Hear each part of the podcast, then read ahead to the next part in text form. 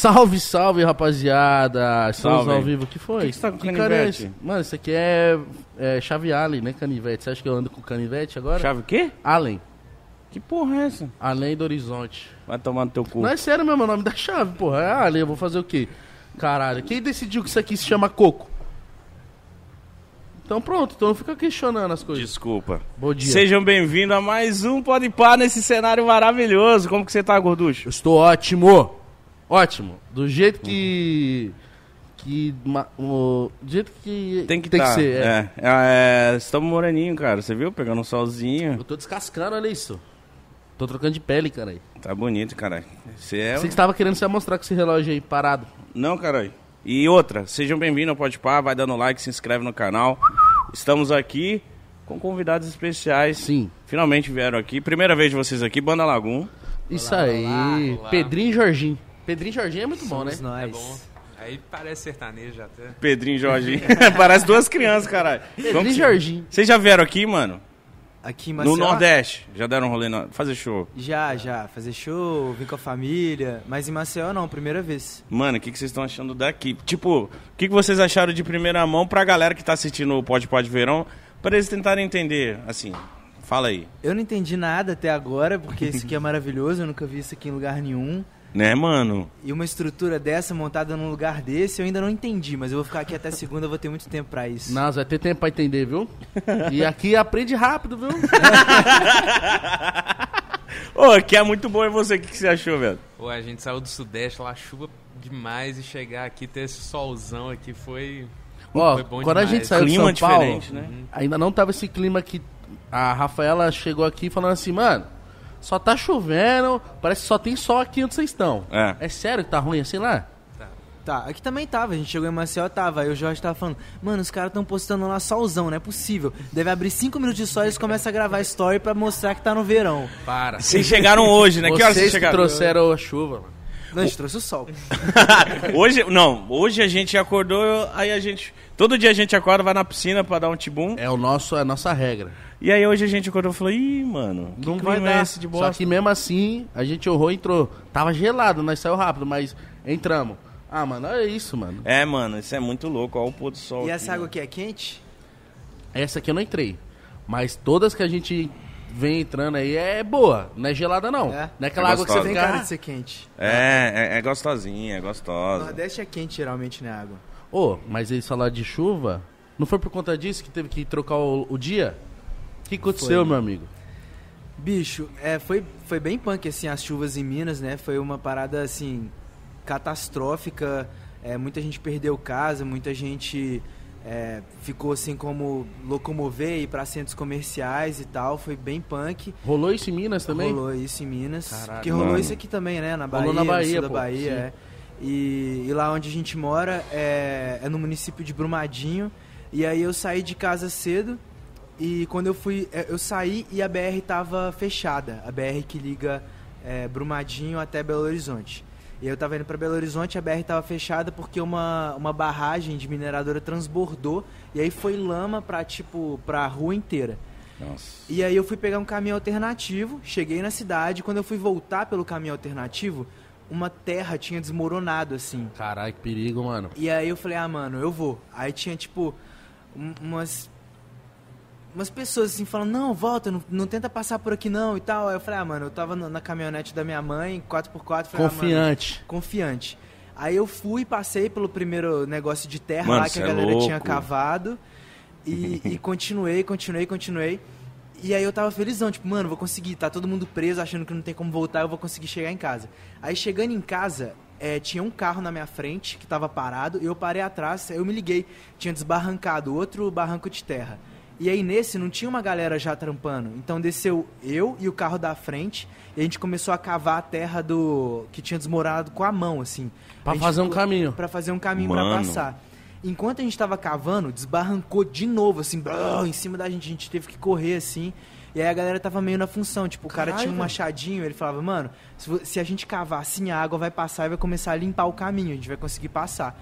E a gente ficou nessa função, mano. Tinha uma, tinha uma menina, mano, muito forte. Ela tava carregando umas pedras gigantes. Eu não dava conta de carregar. Ela tava carregando muito cabuloso. Eu fiquei na função da logística, tipo, bota a pedra aqui, bota a pedra aqui pra gente fazer o caminho, não sei o Fiquei quê. na função da logística. Vamos. Fiquei função da-. Exatamente. A mina é tipo Graciane Barbosa aqui, a pedrinha. Ele é isso, Não, pra mano, lá. Na moral, ela tava pegando umas pedras assim, mano. Caralho. Caralho. Não, vocês deviam Salvou tá, ela, Vocês hein? deviam estar limpinho nessa altura do campeonato. Não, tava muito sujo, muito sujo. e aí ficamos uma hora cavando assim, aí conseguimos liberar. Aí o primeiro carro passou. Aí eu tava atrás, fui passar, desmoronou de novo. Meu Deus, aí mano. o cara cavou mais um pouquinho pra mim, eu consegui passar. Aí a gente seguiu, seguiu, seguiu, seguiu. Eu falei, nossa, agora eu vou chegar em casa. Aí uma árvore caiu. Umas três árvores caíram. Aí desce eu, mais uns caras de trás, tiramos a árvore do meio do caminho. Seguimos, seguimos. Nossa, vou chegar em casa. Aí chegando em casa, mano, tinha um poste caído. E aí não tinha como eu voltar, porque a BR atrás tava parada. Mano, que calço. E aí tinha um, tinha um, um hotel, assim, no, no meio do caminho, é, que era tipo assim, eu tava preso entre, sei lá, é, 300 metros, assim. Aqui não dava pra passar porque a BR tava fechada e aqui tinha um poste caído. Ah, no- você tava muito pertinho de. Tava pertinho de casa, mano. Tava pertinho de casa. Só que no meio aqui, desses metros que eu tava, tinha um hotel. E eu consegui dormir no hotel e só consegui voltar pra casa no dia seguinte. Mas, tipo, a história contando assim, tipo, parece uma saga, mas o bagulho foi muito triste. E no dia seguinte a gente começou a arrecadar grana pra, pra rapaziada. Inclusive, é, eu já posso deixar, posso deixar um recado aqui? Lógico. Lógico. Fica à vontade. É, agora eu não vou ter tempo de fazer isso, mas acabando o programa eu vou deixar um story que a gente, eu e uma amiga, a gente tá se juntando pra arrecadar grana. A gente arrecadou quase 20 pau já pras famílias que moram lá Que perto. foda. Estamos arrecadando doação e estamos conseguindo já levantar bastante Como que faz mantimentos. Pra, pra, pra doar lá? Mano, eu posso pegar o Pix daqui a pouco aqui, eu vou entrar nessa função, mas terminando o programa eu vou postar um story, Não, rapaziada. fala no assistiu. programa também, Fala no mano. programa? É lógico. Boa, Então, lógico. peraí que eu vou pegar. Quer quem Posso puder falar ao vivo? Pode. Pode, ao vivaço. Se não for um CPF, acho que é tranquilo. Cara, era um CPF, mas ela mudou pra um e-mail. Ah, Melhor, mano, imagina é- que aqui o pessoal Pode ia começar a comprar geladeira no nome da manhã. Não, não vai rolar isso não, pô. Isso aqui é pra doação. Cara, é até bom você falar um pouco disso pra gente que tava de fora, ou para as pessoas que não souberam o que aconteceu, saber o que, que, que rolou lá, né, mano? Sim. A parada foi, foi nesse nível, E assim. eu fico imaginando o pessoal da sua cidade, né? Quando acontece uma coisa dessa, de tipo, o desespero que bate por tudo que já aconteceu lá em Brumadinho. Então eu fico, mano, caralho, mano, que doideira. Então o pessoal fica aflito quando isso acontece por lá. Você também é de Brumadinho? Eu tenho, a minha família tem casa lá, então geralmente dei- a gente vai final de semana assim, mas a banda até começou em Brumadinho.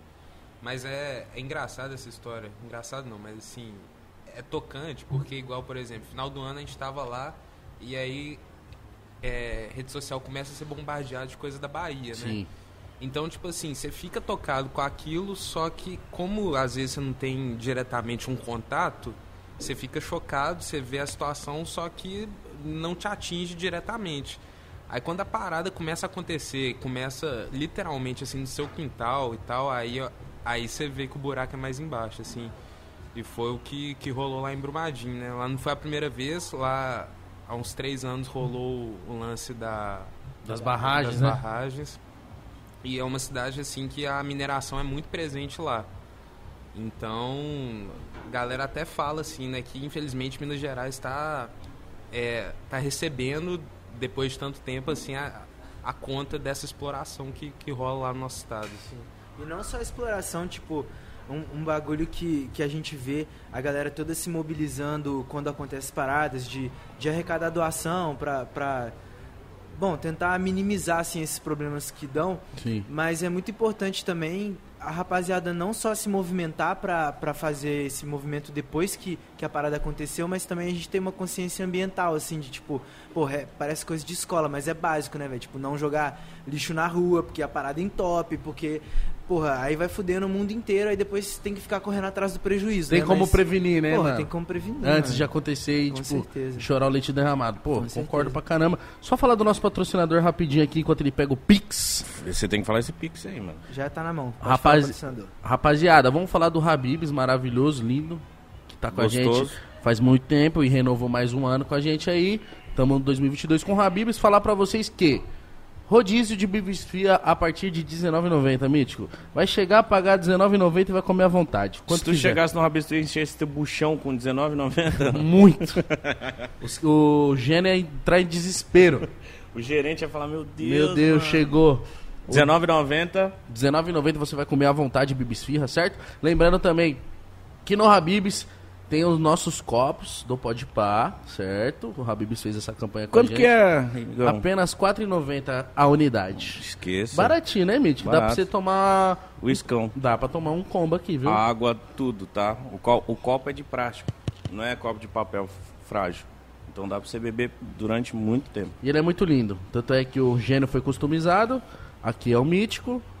E aqui sou eu. Mano, a gente parece com o gênio do Habibs, né? Inchado. Não fala assim dele.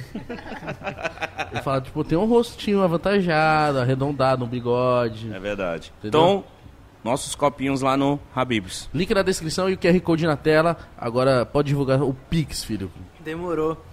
É, Rapaziada, esse Pix aqui, pra quem tá chegando, é pra arrecadar fundos pra rapaziada da região central e da região rural de Brumadinho, que foi afetada aí pelas enchentes. É caranjulia.gmail.com Caran é K-A-R-A-M J-U-L-I-I-A arroba gmail.com L-I-I-A, hein? Não Isso. esquece. caranjulia.gmail.com Caran é K-A-R-A-M Júlia com dois Is e J, tá? Exato. Espero que você Estaremos. ajude lá o pessoal lá. hein? Ajude com quanto puder, certo? Se não vai fazer falta, manda pra quem tá precisando. E como que tá lá agora? Agora tá melhorando um pouco a situação, ó. Já tem umas máquinas tirando terra do- das ruas. Nossa, é mó A galera função, tá recebendo, mano. É uma função. E, e o que, ainda que foi que causou isso? As chuvas. Chuva, né? é, Muita chuva. Aí desbarranca os negócios, aí você não consegue passar pros lugares. As pessoas ficam ilhadas porque a água sobe até o teto da casa, a galera perde casa, perde tudo. E, tá, não, e tá, não tá rolando um movimento da- do, do povo lá, tipo, querer se mudar, sair de lá, porque, tipo, já tá ficando, sei lá, Perigoso, sabe, talvez, perigoso. A galera falando, ah, mano, vou ter que sair daqui, porque, porra, cada chuva dessa, vai que agora toda chuva vai acontecer isso, tá ligado? Cara, se eu não me engano, desde que eu tô lá, essa é a primeira vez que isso acontece. Eu não, eu não me lembro de ter acontecido isso, só se quando eu fosse muito novo. Uhum. Mas eu não acho que é tão recorrente assim a ponto disso, mas e o lugar também é muito especial, mano. Acho que quem tá lá. Putz, mano, vocês têm que colar. Já foram em Minas Gerais? Mano, eu fui, já. mas eu só fui pra Uberaba. É. E eu não conheci muito. Ah, eu fui pra Patos também, Patos de Minas. Patos de Sim. Minas. Eu morei em Uberlândia, morei em Uberlândia uma cota. É mesmo? Aham, morei uns anos lá. E amo Minas, mano. Você é louco? Mas vocês Minas- são de São Paulo? Sim. Não, o Mítico é De Belém. do Pará. Ah, só. Vocês são de lá os dois? Sim. Brumadinho, especificamente. Eu BH. moro lá. Eu, eu nasci em BH, mas moro lá. E eu fico em BH e final de semana, geralmente, vou pra lá. Caralho. Ah, vocês não. Geralmente a galera que, que acha que banda, todo mundo mora junto, vocês vivem junto e etc. Vocês se encontram só na hora do show? Como que funciona a, a- agenda de vocês, mano? Então, se a gente encontrasse junto, acho que a gente se mataria. Tô brincando. Mas assim, geralmente o show é, é como se fosse assim a ponta do iceberg, né? Que eu acho que é onde a galera mais vê e tudo. Só que por trás tem muita coisa, tem ensaio, tem reunião, tem às vezes curtir como amigo, que eu acho que é importante também. Tem decisões um- a ser tomadas. decisões. Né, ou nessa pandemia, por exemplo, o que a gente conviveu muito mais assim em bastidor não foi brincadeira, né? E isso é meio bizarro porque a gente que, que lida com o público assim, principalmente show, é uma troca de energia muito grande. Então você chega lá final de semana, é muito legal que você viaja com seus amigos, curte, tá trabalhando e tal, você manda sua energia pra galera, você recebe aquilo, você gera conteúdo em cima disso e tal.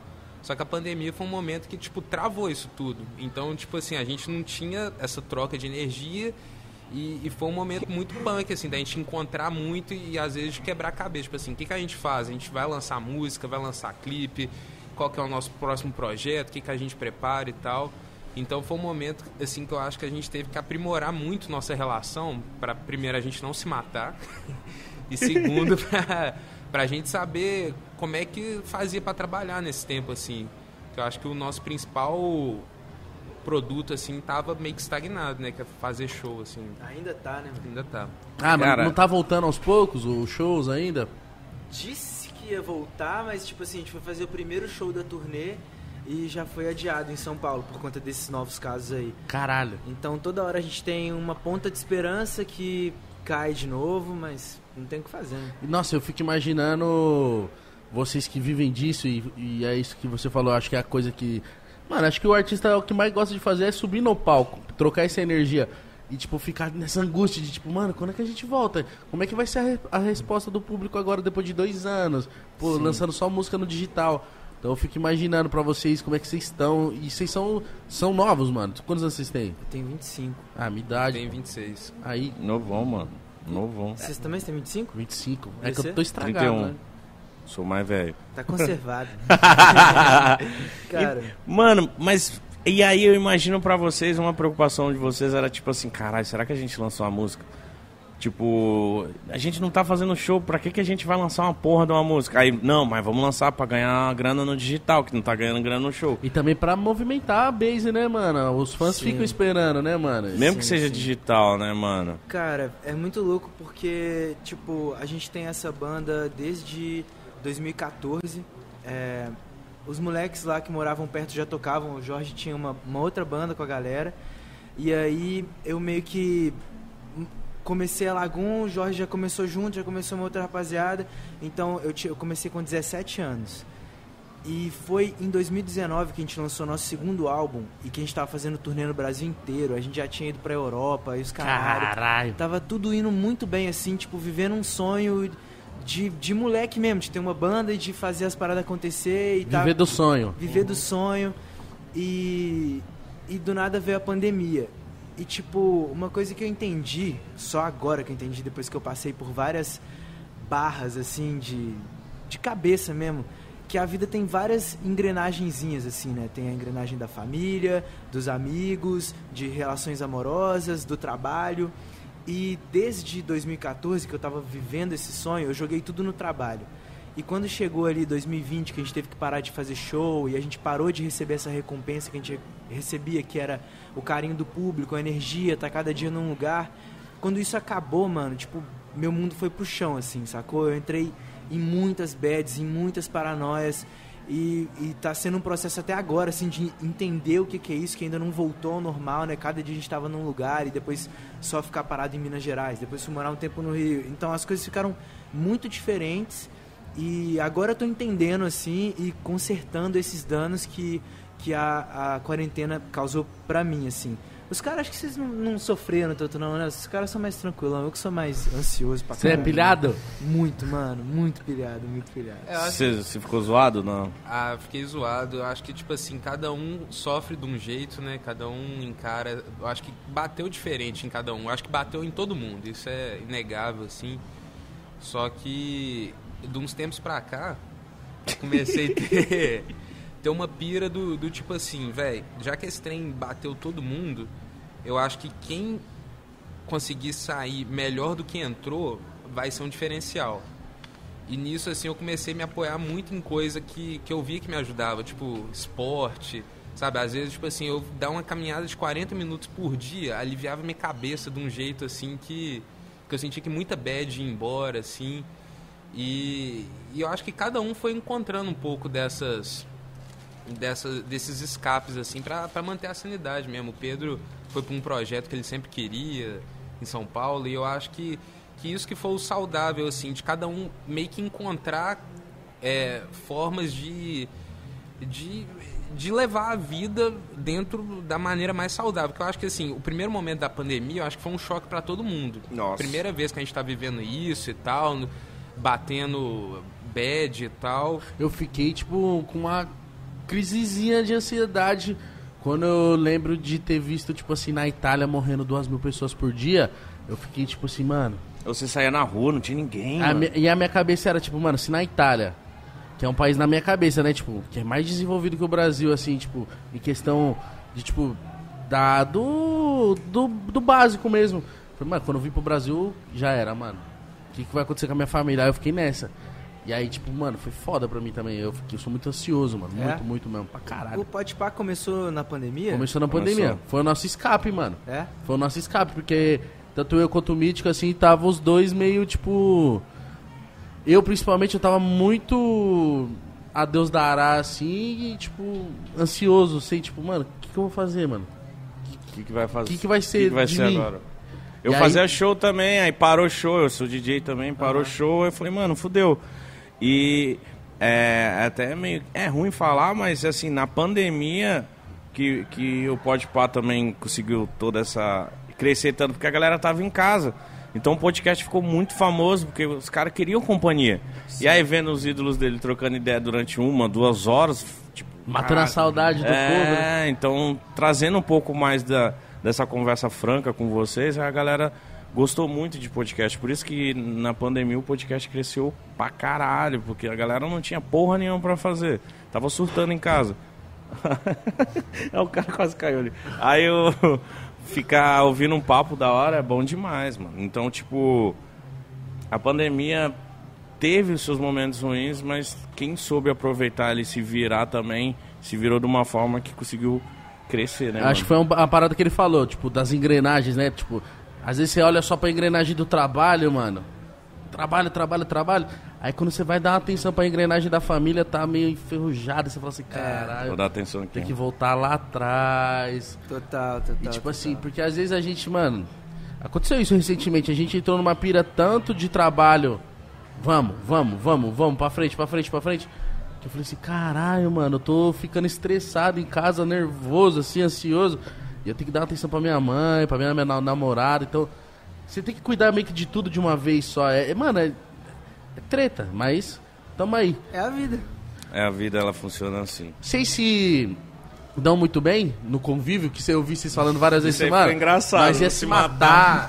Como é que é? Porque, mano, é só gente nova, né, mano? Às vezes um tem um jeito que, tipo, ah, mano, não, não vem com essas é. porquices pra.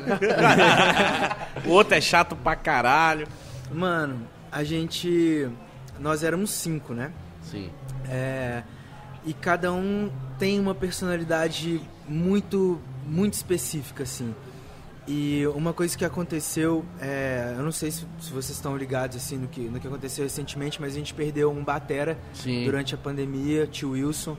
É, ele faleceu gente na segunda, Se preparando pra ir pra se próxima. preparando pra- pra próxima, o tio faleceu e tipo isso na nossa relação foi um baque muito pesado. Caralho. Porque esse cara, é, ele era o mais velho de nós e, e ele tinha uma, uma cara, tipo uma, uma balança assim, tipo era é, dois para um lado, dois para o outro e o tio no meio e ele sempre tinha a- os posicionamentos mais Mano, família, carinho. Ele sabia ele- ponderar mano, tudo. Ele sabia ponderar tudo de um jeito muito foda. E vocês aqui agora estão falando com lados opostos. Eu represento um lado, o Jorge representa o outro. A gente sempre fala, a banda se divide em. A banda se divide em quem usa preto, quem usa branco. A banda se Que divide louco, em. Quem usa camisa, quem usa louco. regata. quem tá de bigode, quem não tem. Exatamente. São de coisas. Quem corta o cabelo, quem não corta o cabelo. De coisas básicas a coisas é, muito complexas, assim. Tipo, acho que falando do lado do Jorge e do Chicão. é, acho que eles representam um lado mais racional da banda, assim. E eu e o Zane, a gente representa o lado mais da emoção, da euforia, Visceral, visceral, e tal. E a gente sempre treta, porque as decisões são muito pautadas nisso, né? Tipo, queremos fazer isso. Por que vamos fazer isso? Porque eu quero pra caralho, porque a galera vai pirar e não sei o quê. Jorge, mano, mas quanto isso vai custar? Vamos ver essa parada. Não, não compensa, sabe? A gente já começa a se mandar tomar no cu, e, e aí o negócio às vezes fica pesado, mas depois a gente se liga, tranquilo, sem ninguém em volta e fala, cara, vamos resolver isso aqui. A gente fala, é, acho que não tem porquê a gente tá Não, brigando. e a banda, se não tiver isso também. Não Ou, ou vai virar uma banda quadrada, tipo assim, de tipo assim, mano, free calculista pra tudo. Ou vai. Ou se vai, mor- vai morrer todo mundo em três meses, que todo mundo doido. Tá ligado? isso- Não, não é assim. A gente é uma banda de caretas. A gente não é da doideira. Mas vai, vai morrer todo mundo doido, sim, Mas- de fritação mental. Isso é um trem que a gente estava até refletindo recentemente numa das nossas conversas. É que eu acho que vale muito. É muito gostoso ter essa- essas diferenças, assim, porque eu acho que um se completa no que falta no outro. E isso é muito importante, porque, igual vocês falaram, se fosse todo mundo igual, concordando, assim, eu acho que não tem crescimento. Não. Porque eu acho que quando assim, você tem um- uma visão, o seu brother tem outra. Aí vem às vezes o outro brother e brota com uma visão que surgiu a partir da que os dois estavam discutindo e tal. Vocês chegam num ponto diferente. E, e graças a Deus acho que a gente aprendeu muito a, a, a discutir, aprendeu muito. Porque, velho, no começo, assim, você não sabe, você tá com seu amigo ali, aí você discute, aí você pega pilha, aí você fica bravo mesmo. Só que depois eu acho que você começa a, a a saber brigar, sabe? E aí o saber brigar que eu acho que leva pra esses lugares assim que nenhum dos dois lados chegaria nessa em conclusões. Você já assim. olha e fala assim, ah lá, o Pedro falando pra caramba, eu vou É. ali. Exatamente. Ô, Chicão, vem aqui, você concorda comigo? já, já puxa alguém que concorda, assim. Puta, faz panela, mano. É. Mano, mas nós é diferente. Mano, eu não E sei. deu a- muito certo. A gente se dá muito bem. Eu acho que a gente nunca tretou, né, mano? Nem vai, pô. Vocês são amigos de muito tempo? A gente se conheceu por conta de trampo, né? De YouTube e tal, mas desde 2015. Não é tanto tempo, é mais recente. Mas, tipo assim, são personalidades opostas. Mas a gente se entende muito, mano. Porque um respeita o outro, tá ligado? Tipo, mano, o Mítico fala um bagulho, eu falo assim, caralho, é verdade. Eu falo um bagulho, ele fala assim, caralho, é verdade, né? Porque a gente sempre pensa no progresso do programa, mano. Tá ligado? Se ele vem com a ideia maluca, a gente fala, não, pera aí, vamos trabalhar. Se eu venho com a ideia maluca, ele fala, pera aí, vamos fazer assim. E vai se encaixando. E tem o Vitor também, que outro, outro cabeça, que ajuda bastante a gente. A gente tem os caras da equipe também que ajudam bastante a gente. Mas é difícil, mano, tretar assim. Quando a gente começa meio que discordar, a gente chega uma parada. O que é o mais difícil? Por exemplo, uma banda. A banda, eu tô convivendo isso com você. Eu tinha uma equipe também, mas, cara, viajar junto pegar as mani ver as manias dos outros. É, é, é, é, é difícil, não é, mano? Você conviver A com. convivência é A difícil. convivência é difícil, né, mano? Cara, mas tipo assim, a gente. é, no início da banda, era muita viagem de carro, onde a gente carregava os próprios instrumentos, todo mundo Nossa. passando por aquele início de banda normal que toda banda passa. E aí a gente foi crescendo e aí começou com uns negócios, tipo, ah não, é viagem de ônibus, cada um tem uma cama e tal. Aí eu comecei a estranhar que a gente não tava ficando tanto mais junto. Aí agora tá com uma aí de quarto separado e tal. E a galera fica nessa de quarto separado. Fica a crítica, hein? Agora tá com uma Agora de... tá com uma aí. Porra, tá com uma de ficar em quarto separado, carros separados. Mano, eu não concordo com isso. Eu acho que uma banda tem que ficar junto o máximo possível. Fazendo bagunça, Fazendo zona, cantando. bagunça, é. E a galera, tipo, não, mano, porra, se eu quiser fazer um cocô aqui, você tem que ficar. Porra, mano, foda-se, mano. A gente é uma banda, a gente tem coisa aqui, pior do que você esperar seu brother ir no banheiro, assim, aí o brother vai dar aquela barreirada, Nossa. tomar aquele banho. Aí você, assim, preparando pra ir pro show, aí você pega aquele banheiro Todo cagado. todo cagado, todo molhado. Mas, aí ó, Todo Eu descaralhado. eu gosto. Eu já, Ele gosta, eu já é. concordo com ele, mano. Porque, tipo assim, eu fico imaginando toda Você vez. é assim, mano. Eu sou. Eu falo assim, o pessoal fala, mano, um quarto pra cada. Eu falo, não, mano, vamos ficar junto. É, velho. A gente mais- já fez viagens foda que dava pra gente ficar, cada um com um quarto, a gente ficou junto. Aí ele falou, mas por que junto? Eu falei, mano, porque nós vai sentar. Aqui nós tá no começo também, os caras já tá desde 2014, né? É, daqui a pouco... Nós- eu falo assim, mano, nós vai sentar, nós vai trocar ideia. Aguinha. Ah, achei que você tava me bebedando, você tava me hidratando, obrigado. Ah. Mas eu aceito mais uma cerveja. Aí, boa. Aí, ó, a gente vai trocar. Mano, a gente senta, troca ideia. Mas essa do banheiro é foda. Mas. A do banheiro é foda. Mas a gente tem acordo de cavaleiro, mano. Ele vai primeiro. Porque eu, quando vou, é criminoso. É mesmo? É, Ele tem uns, três horas no banheiro. Ah, nós temos acordo. Tipo, mano, quem demora mais pra tomar banho? Então, deixa o outro ir primeiro, tá ligado? Mas a gente pede, tipo, mano, vamos ficar junto. Vamos, vamos fazer uns bagulho junto. É importante, porque junto que saem as ideias. Só que uma hora vai ideias. cansar também. Lógico que vai. Uma hora você vai olhar e falar assim, gordão, eu quero bater punheta, mano. Deixa eu falar. Porra, mano. É verdade. Ah, então bate Bate punheta com punheta junto, lá. Tamo junto, mano. A gente tem que ficar junto, caralho. Mas essa é a essência do bagulho, mano. Sim, mano. Como que vocês fazem pra escrever música, por exemplo? Junta todo mundo ou tem um ca- o cara que faz as letras? Como que é as letras? Cara, esse processo, por incrível que pareça, tem muito a ver com banheiro também. Cagando? Também. Ou não. Depende. Tanto faz, depende. Mas tem muito a ver com banheiro, é. É, Eu acho que banheiro, pra mim, mano, sempre representa um lugar de, de viajar, assim, saca? Tipo, sempre que eu vou tomar banho eu tenho as ideias mais loucas. Sempre que eu dou uma sentada lá no trono eu tenho as melhores ideias. E eu demoro, hein? Você demora? Pra caralho. Ele faz um filme no Cuidado banheiro. com a hemorroida, mano. Eu tenho um tio que ele teve hemorroida de tanto ficar no banheiro. Sério? Se cuida, sério. O Igão já teve também. Põe pra dentro o pinguela. Mano, mas eu. Eu. O Jorge tá assim, ó. Que palhaçada, né? Que, que papo de bobo. Que baixaria esse programa. Tá vendo? Se viesse só eu e o Zane, a gente ia ficar falando de hemorroida aqui até o fim do programa. Entendeu? Aí ele veio pra balancear o papo. Exatamente. Ele já ia te cutucar, vai, volta da criação aí. das criações das músicas. Mas, é. Cara, eu componho no banheiro.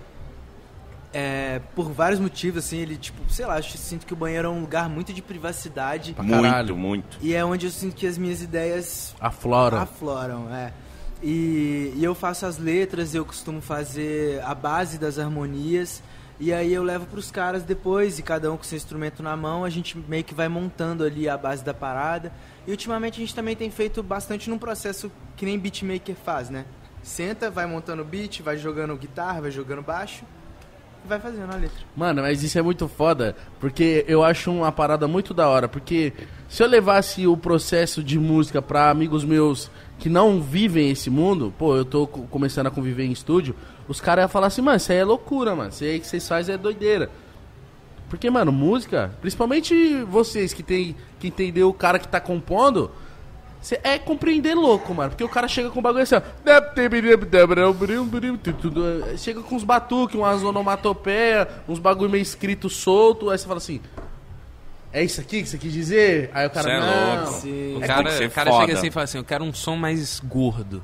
Eu quero... Nossa, mano. Não, tem que ser mais azul essa parada. Aí É, compre é. Nossa, mais azul, cara. Não, demorou. Pera, aí, tá verde? Como que é o bagulho aqui? Agora você vai ver. E a gente tem já umas. umas. umas comunicações assim, tipo, não, mano, faz Yellow Days. Aí o cara bota um reverbão de guitarra. O que, que a gente fala mais?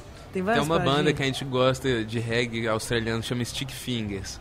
Aí eles têm uma, tipo, uma subida que é tipo um drop que prepara com um é, bumbo. É um bumbo e um, e um chimbal. Aí, pum, pum, pum, pum, pum, pum, pum, pum, pum, pum. Aí essa é a subida de Stick Fingers. Quando a gente quer isso uma música, a gente fala, mano, faz esse Stick Fingers aí. Da Aí o cara já se liga. Caralho, tem uns códigos, né, mano? Tem uns códigos. Demora muito pra compor uma música? Ou Ah, as boas, cinco minutos. Sério? é isso, né? Mas o que vem? Vem, mano. Vem.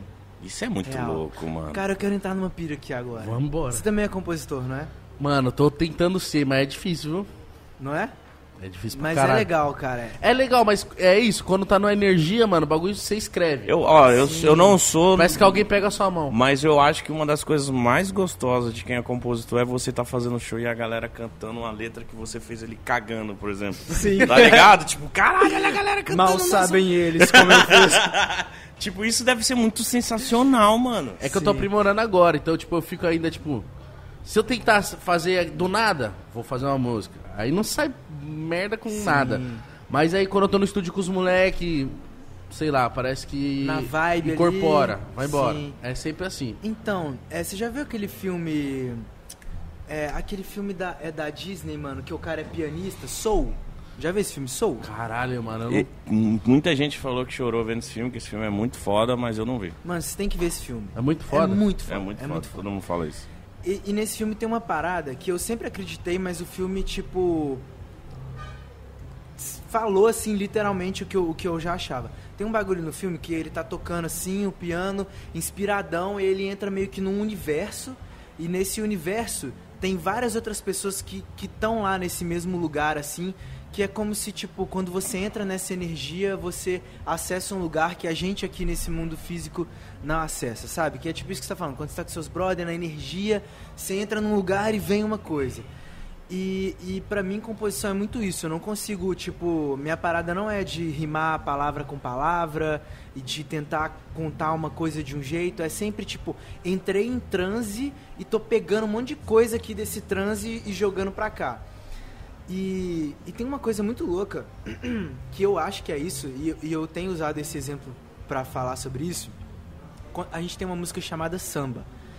E essa música ela foi lançada tipo uma semana antes que o Silva lançou uma música com a Anitta. Que se você voltar pra ela, tente não se arrepender. É- é- a música é assim.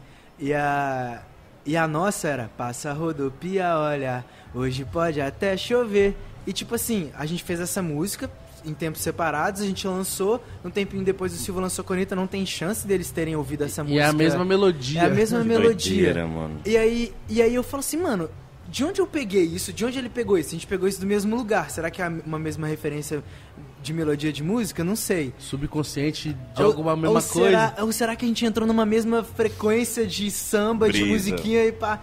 Tipo assim, é um exemplo que eu uso. Jorge riu da minha cara porque ele com certeza não acredita nessas Não porras. acredito. Então que você Eu- deu essa risada sarcástica?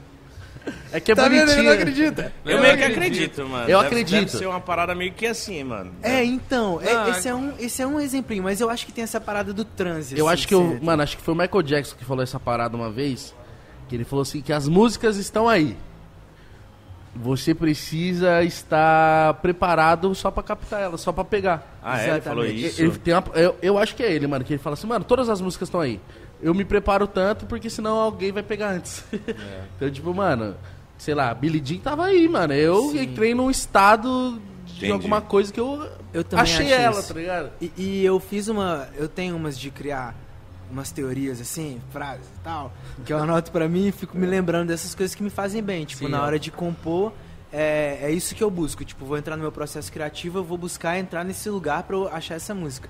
Mas eu, eu tinha escrito uma frase dessa recentemente, tipo, as coisas estão no ar, você só tem que pegar, bota fé. Todas as ideias milionárias, todas as ideias que vão mudar a sua vida, a vida de outras pessoas, músicas relacionadas a entretenimento, o próprio podpah. Sim. Porra, eu poderia ter feito podpah. Poderia. Tá aqui agora aqui com o meu mano Jorge entrevistando Ah, vocês. poderia. E a gente poderia. Falou, viu? e a gente Mas tocando no faz- Lagoon. Faz muito, Exatamente, exatamente. faz muito sentido isso, cara, que você tá falando. Por exemplo, a gente, pra começar o podcast, eu chamei ele e foi timing. Foi falar, mano, é preciso ir. É, eu vi uma cena que não existia, eu falei, mano, vamos entrar nessa parada, mano. Então, tipo, vem, vem, não sei, foi Sim. do nada. Muita gente, gente da entrevista pergunta, como que é, como que foi? Vocês achavam que ia dar tudo isso? Não, mano, eu só tive uma ideia e criou e deu tudo isso, tá ligado? E conexão também, né, mano? Tipo, tanto de timing do universo, quanto a sua vida tava nos trilhos, a vida dele tava nos trilhos, e vocês se encontraram no momento certo, na hora certa. E também eu- pilho muito naquele. Já viram o efeito borboleta? Já. Esse aí já. Mano, eu piro pra caramba nesse bagulho. Tipo assim, se não- hoje a gente tava falando disso. Hoje a gente tava O falando. que, que a gente tava falando? A gente tava dando um exemplo assim, mano, a banda só existe porque rolou isso, isso e isso. Se não tivesse Eu te- rolado eu- isso. Eu tenho O certeza que, que foi desse que bagulho. rolou pra vocês juntar, Tipo você assim, sabe? Nossa, De eu levantar esse, esse pote de sorvete aqui, já mudou algum bagulho, mano. com certeza. Eu fico... Com certeza. Eu sou brisado, hein? Pelo menos de alguém que tá em casa vendo a parada que mudou a vida porque ele viu você levantando o É. bagulho ali. Mas vocês têm alguma coisa de vocês se fala, caralho, se eu não Foi tivesse isso. feito isso, a gente não Tem estaria junto. Tem a história com o nosso primeiro baterista, da Nossa, briga. mano, caramba, essa história é muito louca, velho. É, isso era 2013, eu tinha ali uns 16 anos, Molecote. molecote. E, e a gente tava ali num. Geral mora perto assim. E aí eu tava com uns amigos. Que esses amigos trouxeram outros amigos. Que esses amigos gostavam de brigar. Nossa, Eles eram porradeiros. Nossa. que bosta. E aí eles arrumaram briga com uma galera, uma outra galera, um outro grupinho assim. E aí foi rolar a treta. Foi, todo mundo se encontrou numa lagoa. Caralho, esquematizado. Lagoa. Caralho, marcaram a porrada? Na marcaram a lagoa. porrada Na lagoa. E aí eu fui, assim, não, eu nunca briguei na minha vida. Inclusive, Mas tá junto, tá junto, né? tá junto, tá junto. e aí, mano, eu colei lá e aí tinha um cara lá, um magrelinho, um carequinho assim, franzino e tal. E aí eu vi que ele não tava na vibe de brigar, eu também não tava na vibe de brigar. Aí eu cheguei pra ele e falei assim, mano, pô, que bobagem, mano, os caras vão brigar aí e tal. Ele era da outra galera, Ah, tipo, vamos te- fazer a união aqui, vamos, tipo, não deixar rolar e tal. E aí depois é, disso, eu descobri que esse cara era um baterista, anos se passaram, e aí quando a gente foi montar a Lagoon, ele era a única pessoa que eu sabia que tocava bateria. Que eu conheci ele porque outros amigos... Calma, mas rolou a porrada? Não rolou, a gente segurou a porrada. Ah, que É. da hora. Que foda, mano. E aí ele foi o primeiro batera que entrou. Mas, porra, várias coisas, mano. Várias namoradas que eu já apresentei pros meus amigos por causa de timing. É, vários que... O que, que a gente falou hoje, mano? Ah, de de uma muita- viagem. Foi de É. uma viagem. Eu fiz uma viagem com a galera da minha escola. É, e era um cara que ele tinha vários amigos descolados, assim, que, porra, conhecia as garotas e dava os rolé Mais ligeiro. Mais ligeiro, é. Eu, eu era mais pra trás. Fazia umas dietas, lutava jiu-jitsu, eu não era tão ligeiro assim. e aí eles foram pra essa. foram para Escarpas do Lago, que é um rolê, tipo, que a galera vai na Semana Santa, assim, saca? E aí eu fui meio que sem grana, assim, comprei uns ovos, fazia umas flexões pela manhã, mas também bebia com a galera. Tomava e tal. albumina. Tomava albumina. Era aquele chato que levava. O pote comida, cheio de ovo o pote cheio de cozido. É ovo e frango. Não, não, eu fazia na hora. Levava po- Ele é o chato que leva. Eu me tornei. Mar- Ele se Marmita. tornou, mano. A sua mochila de marmita tá aqui, Tá inclusive? aqui não. Deixou no hotel. Ele tá desesperado, cara, queria ter trago. Daqui a pouco toca o alarme, ô, tá na hora de marmitar. Vai tocar, vai tocar, não vai? Não, eu tirei. Tirou? Boa. Ele é muito calculista, ele já, Ele é. mano, vou estar lá, eu vou tirar o alarme, né? Ele é. Mas aí nessa viagem, mano, que eu tava, tipo assim, completamente desconexo da galera, Sim. eu comecei a me conectar com o pessoal de algum jeito, a galera, sei lá, gostou de mim, eu gostei da galera, meio que me tornei ali uma coisa, um ciclo que eu nunca tinha participado, assim. E aí eu conheci um maluco que ele falou pra mim que ele tava afim de fazer uma. começar a produzir festas, eventos. E eu falei pra ele que eu tava afim de fazer uma banda. E aí ele falou, demorou, a primeira festa que eu vou. Que eu fizer, a sua banda vai tocar. Ah, ele e prometeu isso pra você? Prometeu e fez, mano. Tipo, sem saber de nada também. E, e, tipo, hoje ele não mexe mais com o evento, mas o que essa conexão mó aleatória que eu pensei mil vezes em não ir porque eu não conhecia ninguém me trouxe hoje, tipo, eu falo, caramba, mano, se eu não tivesse ido nesse rolê, se eu não tivesse. Saca? Mais um evento aqui. do. Se não tivesse acontecido isso, não teria acontecido. Exatamente. É verdade. exatamente. Mas como que foi o começo de vocês? Quem foi o. Pra vocês se conhecerem. É, tipo, não, vamos fazer uma banda, chamar fulano, vem com ciclano, o nome, como que foi o começo? Cara, Vocês eram moleque, né? Era moleque. Eu já conheci o Jorge do condomínio. A primeira vez que eu vi ele na minha vida, ele tava com uma garrafa PET assim. É, e, a- e era uma garrafa PET com vinagre. E bicarbonato. E aí ele pegava umas trouxinhas de bicarbonato de papel assim, jogava dentro da garrafa. E ele tava balançando assim. Fazendo aí a garrafa merda. começou a inchar, inchar, inchar, inchar. Aí a galera, joga, joga! E aí ele não foi ligeiro de jogar, o negócio explodiu na perna dele assim, ó. Nossa! E ele usava um shortinho curtinho assim. Ah, E uma Cara, ele lembra grossa. de muita Lembra de coisa. muito detalhe, Era na mano. Esse cara, pra memória, é foda. Às vezes eles lembram de uns trem que você fica, porra, velho. Não você lembrou Quem tá precisava, né? falando, é? E aí eu conheci o Jorge assim, ele estourando uma bomba na, na perna dele. Aí os outros parceiros também, era a galera que morava lá perto, e todo mundo se juntava na lagoa, que era o nosso point, assim, de começar a tomar álcool, beijar na boca. Ficar curtindo. É, ficar Azaração, curtindo, meu. exatamente. Era o nosso rolê lá. E aí os caras tinham banda, e uma época eu tentei meio que ser empresário da banda deles, assim, Mas né? ele terminou sendo só hold. Só levava nossos instrumentos. Caralho, que mudança é essa de. de- Mas ele falou, tipo assim, que cuzão. Que ele chegou sendo empresário, era hold.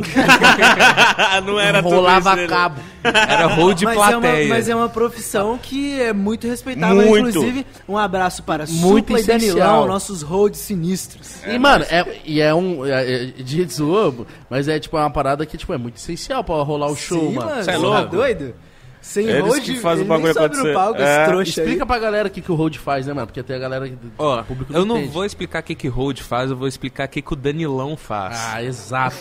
o seu hold. O meu hold, meu e do, do nosso batera Glauco, o Danilão ele fica responsável por. Igual eu zoei aqui, quem geralmente carrega são carregadores, né? Mas hold muitas vezes eles acabam quebrando um galho, assim, de pegar case e tal. Só que o principal trampo deles é chegar no lugar, montar todos os equipamentos, testar.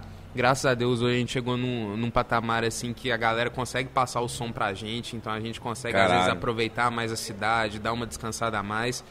E o. E, e assim, eles deixam tudo pronto. Então, no meu caso, que é guitarra, eles ligam o amplificador, deixa a guitarra, deixa os Na pedais altura certa. na altura certa, já chega ali com o fone. E ele é o cara, assim, que, que ele fica ali do lado do palco. Então, a- às vezes, estourou um acorde de guitarra, o cara já tá pronto pra te entregar outra guitarra, que enquanto você já tá tocando a música, ele já tá trocando a corda, Foda. assim. E, e é foda, é, É o essencial. agilizalado, filho. É. E nem isso eu fazia. ele carregava só e ficava na plateia. Que a plateia devia ter umas três pessoas, ele era Fazia volume. Fazia Fazia volume, volume. gritava, puxava o couro. Exatamente. E foi dali que, tipo, algumas pessoas que estavam nessa banda começaram a. Calma, eu vou ter que cortar para outro lado. Não, vai. Mano, eu sou ruim de contar casa, velho. Mas vamos lá, espero que vocês estejam entendendo. Não, tá entendendo.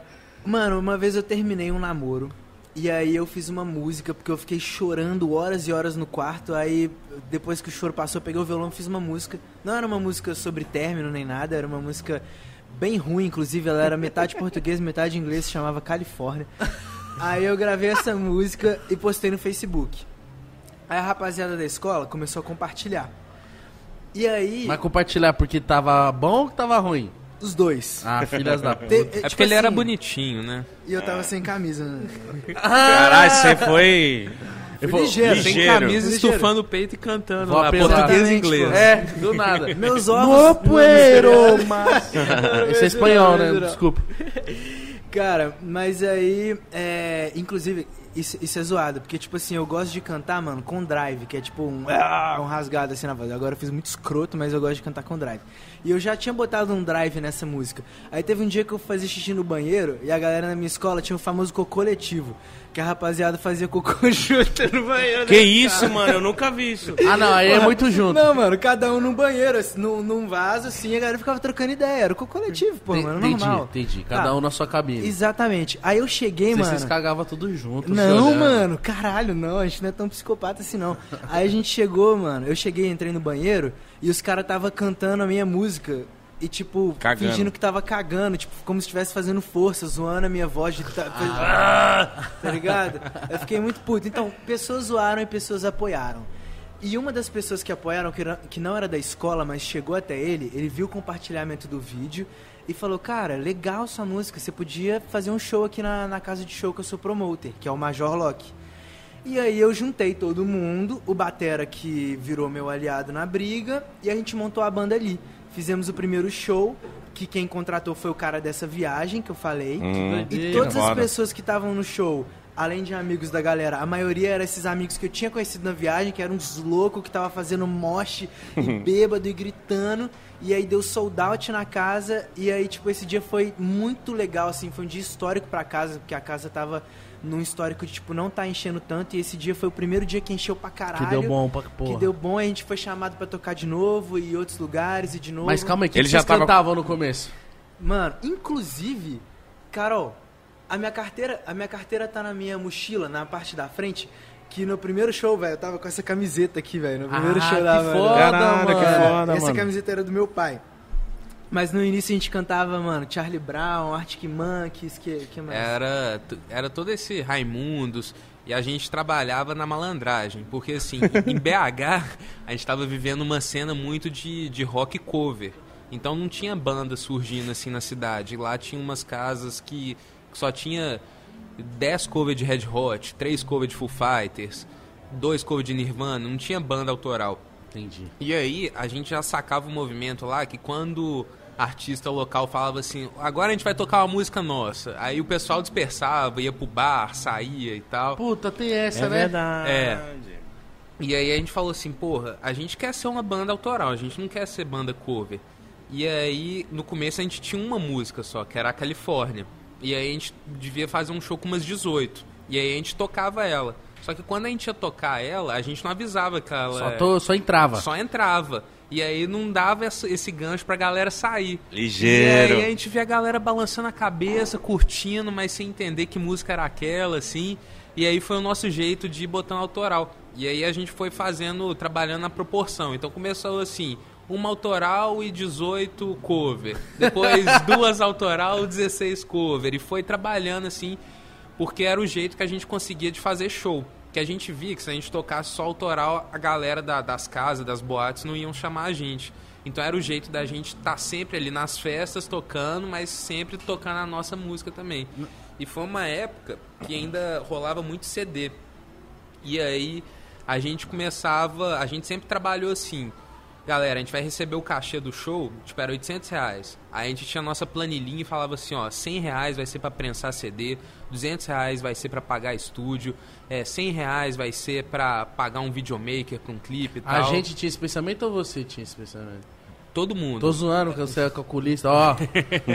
Nem pense em gastar esse dinheiro, hein, mano. Mas os calculistas, eles eram os mais filhos da puta no início, velho. Porque, tipo assim, eu sou pão duro pra caralho, mano. Eu sou muito mão de vaca. Então, no início da banda, eu segurava o máximo, assim. Eu guardava o dinheiro no armário, todo emboladinho, dentro de um pote de vidro, assim.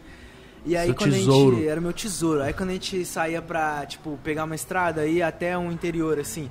A gente parava num restaurante, a gente não pegava muita grana pra gente, né? A gente nunca pegava Não. grana pra gente. Aí parava num restaurante, a gente comia almoço, a galera já meio sem grana assim. Aí a galera, oi, o picolé? A Lagum Banca?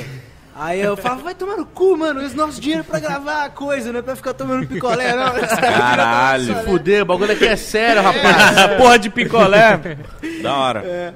E aí no início a gente tocava essas paradas, mano. Tipo, a gente fazia uma grande farofa do rock and roll, de rock and roll gringo, brasileiro, antigo, novo e nosso, É. né? E aí a gente conseguiu indo, a gente prensava nossos CDs e jogava pra galera. E era um, um tempo ainda que, sei lá, carro ainda tinha lugar pra botar CD, que, que computador tinha lugar ainda pra botar CD. E, e a gente sacou o movimento que era tipo assim, às vezes a galera tava indo pra faculdade ou tava saindo da escola e rolava Voz do Brasil. Então a galera pegava e tacava o CD. Na hora da voz do Brasil, tá ligado? e o CD arranhava lá. E aí essa foi a nossa estratégia, assim. Aí a gente, com a grana, a gente gravava um clipe, gravava uma música. Aí a gente conseguiu ir para São Paulo e gravamos uma música em São Paulo. Depois a gente conseguiu fechar um CDzinho em Belo Horizonte. Aí a gente foi indo assim. E já era Lagum desde esse primeiro dia aí? Desde o primeiro dia, mano. Quem deu o nome e por quê? Cara, é por causa dessa lagoa que a gente se encontrava, né? E aí eu tinha feito recentemente uma viagem ao Rio de Janeiro. E aí tinha aquele shopping Lagoon, com dois O's e N, assim. Eu, nossa, que nome chique. Caralho, legal bagulho é shopping aí. sofisticado. Aí quando foi dar o nosso nome, aí eu falei, mano, é Lagoon, só que é com U e M. Tipo, vamos abrasileirar esse, Aham. esse nome, assim. E aí ficou Lagoon.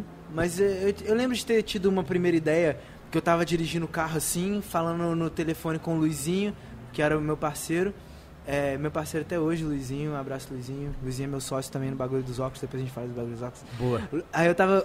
E o Luizinho, mano, a gente precisa de um nome pra, pra, dar- pra, pra banda e tal. Aí eu passei por uma placa que tava escrito Última Saída. Aí eu. É última saída? É esse? Porque essa é minha última saída, eu não quero trabalhar com outra coisa. Eu, mano, eu queria saber justamente por, por isso, porque sempre, sempre tem uns nomes muito que é Muito nada bosta. a ver, tipo, Sim. sei lá. Os caras falam, mano, o que fez sucesso? Raimundos, Detonautas. Paralamas CPM. do sucesso. É, tem que- É, Assim, mano, mano. Paralamas do sucesso, mano. Engenheiros do Havaí. E foi, foi meio bizarro que recentemente a gente jogou no Google Lagoon e ele descobriu que era tipo uma parada de qual língua que era. Hum, tem duas coisas. Primeiro, que é, é, Lagoon eu acho que é uma cidade na Suécia. E também é um estilo de vida da Suécia. Se escreve Lagom, mas se pronuncia Lagoon.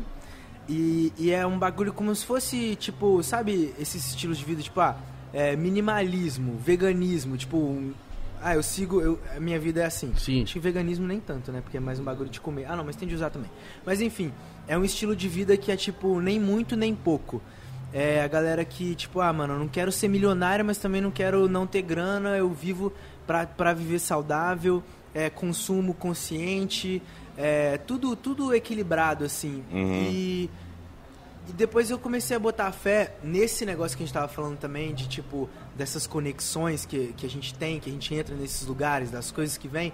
Eu acho que esse nome também veio muito a calhar, assim, com o que eu tenho pra minha vida, com o bagulho de, de equilíbrio e de ser natural, no sentido, tipo, de não forçar a barra das paradas, sabe? De nem muito nem pouco. Depois lê mais, eu tô falando o que tá me vindo na cabeça aqui, mas é um bagulho bem interessante. Inclusive, a gente vai pra pra Europa em junho e eu quero visitar a Suécia e, tipo, Ir conhecer mais sobre essa parada. É. Que foda, faz isso, mano. Com Façam certeza. isso. E quando foi que, tipo, vocês. Pô, eu imagino que vocês tiveram uma caminhada ali no começo difícil, mano. Sim. Como que foi quando virou o jogo que vocês começaram a, a ganhar grana, começaram a, a ter mais resultados? Tipo, vai dar pra caralho, viver disso aqui. É, a gente vai conseguir tirar uma grana, mano, vi- viver dessa parada. Como, quando foi? Vocês lembram? Demorou quanto tempo assim pra vocês falarem, mano, da hora, hein? Tamo tirando uma, uma grana, tamo sendo reconhecido pra caralho. Pá. Cara, foi uns 4, 5 anos, né, Jorge? É, é engraçado. Nossa, mano. É engraçado que às vezes é um negócio meio punk, porque geralmente profissões normais assim da sociedade, geralmente a galera faz a faculdade, estágio, começa a trabalhar e tem um retorno assim. E banda não, não é um retorno ass- assim imediato. Então, às vezes é uma coisa assim que família, amigo não entende, que às vezes você está investindo num futuro incerto que você vai colher frutos dali 4, 5 anos. Eu acho que foi muito disso que rolou com a gente, assim, da gente estar trampando não tá pegando a grana, mas, tipo assim, sempre acreditando. Tipo assim, velho, uma hora vai dar certo. E não parando de lançar música.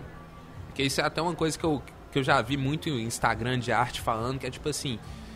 É, eu sei que artista novo não desiste, tipo assim, só continua fazendo aquele rapper Russ, o Russ americano, ele tipo, ele entrou numa tipo de lançar música semanalmente até ele estourar e foi isso. Que às vezes a, a galera para de E ele é bom demais. Ele é bom demais. Às vezes a galera para de fazer e às vezes faltava duas músicas pra pessoa estourar, mas tipo parou, Parou. ali.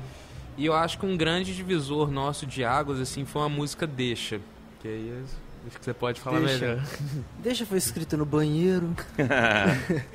Cara, Deixa foi uma música que a gente lançou uma versão com a banda tocando, assim. E aí depois de um, de um tempo, alguns meses, uns seis meses, sei lá, a gente lançou uma versão com a Ana Gabriela, que foi a versão que estourou. Quem, é, a gente fez uma versão com beat, assim, não era tipo, não era batera e tanta guita, era uma coisa meio lo-fi. É, quem fez o beat foi o Coyote, não sei se vocês conhecem o Coyote. Lógico, pô. de Trampa BH com o. Jonga, pô. Isso. E, e aí a música, tipo, viralizou. Na época não, não era um movimento que nem hoje, que é tipo TikTok, que do dia pra noite a música tá muito plá, assim. Hum. Tipo, foi uma coisa que demorou mais um tempo, mas a galera tava postando muito no Instagram. Que ano e era? Tal, era 2018. E até chegou um ponto que o Neymar postou a música. Aí o Neymar postou a música, aí. E era esquece. plena, plena Copa do Mundo, assim, era de madrugada. É. E ele postou um stories ouvindo. Aí, pra nós, acabou. Eu lembro que era um show, acho que em Divinópolis. Aham, interior de Minas. E aí, do nada, o celular de todo mundo começando a tocar, família, amigo, tipo assim, Neymar postou, Neymar postou e tal. Caralho, moleque. Foi, foi E bizarro. vocês são bem ligados ao futebol? Eu não, mano, sou horrível. Eu sou demais. Eu sou o único da banda Cruzeirense? também. Flamenguista. Mas joga?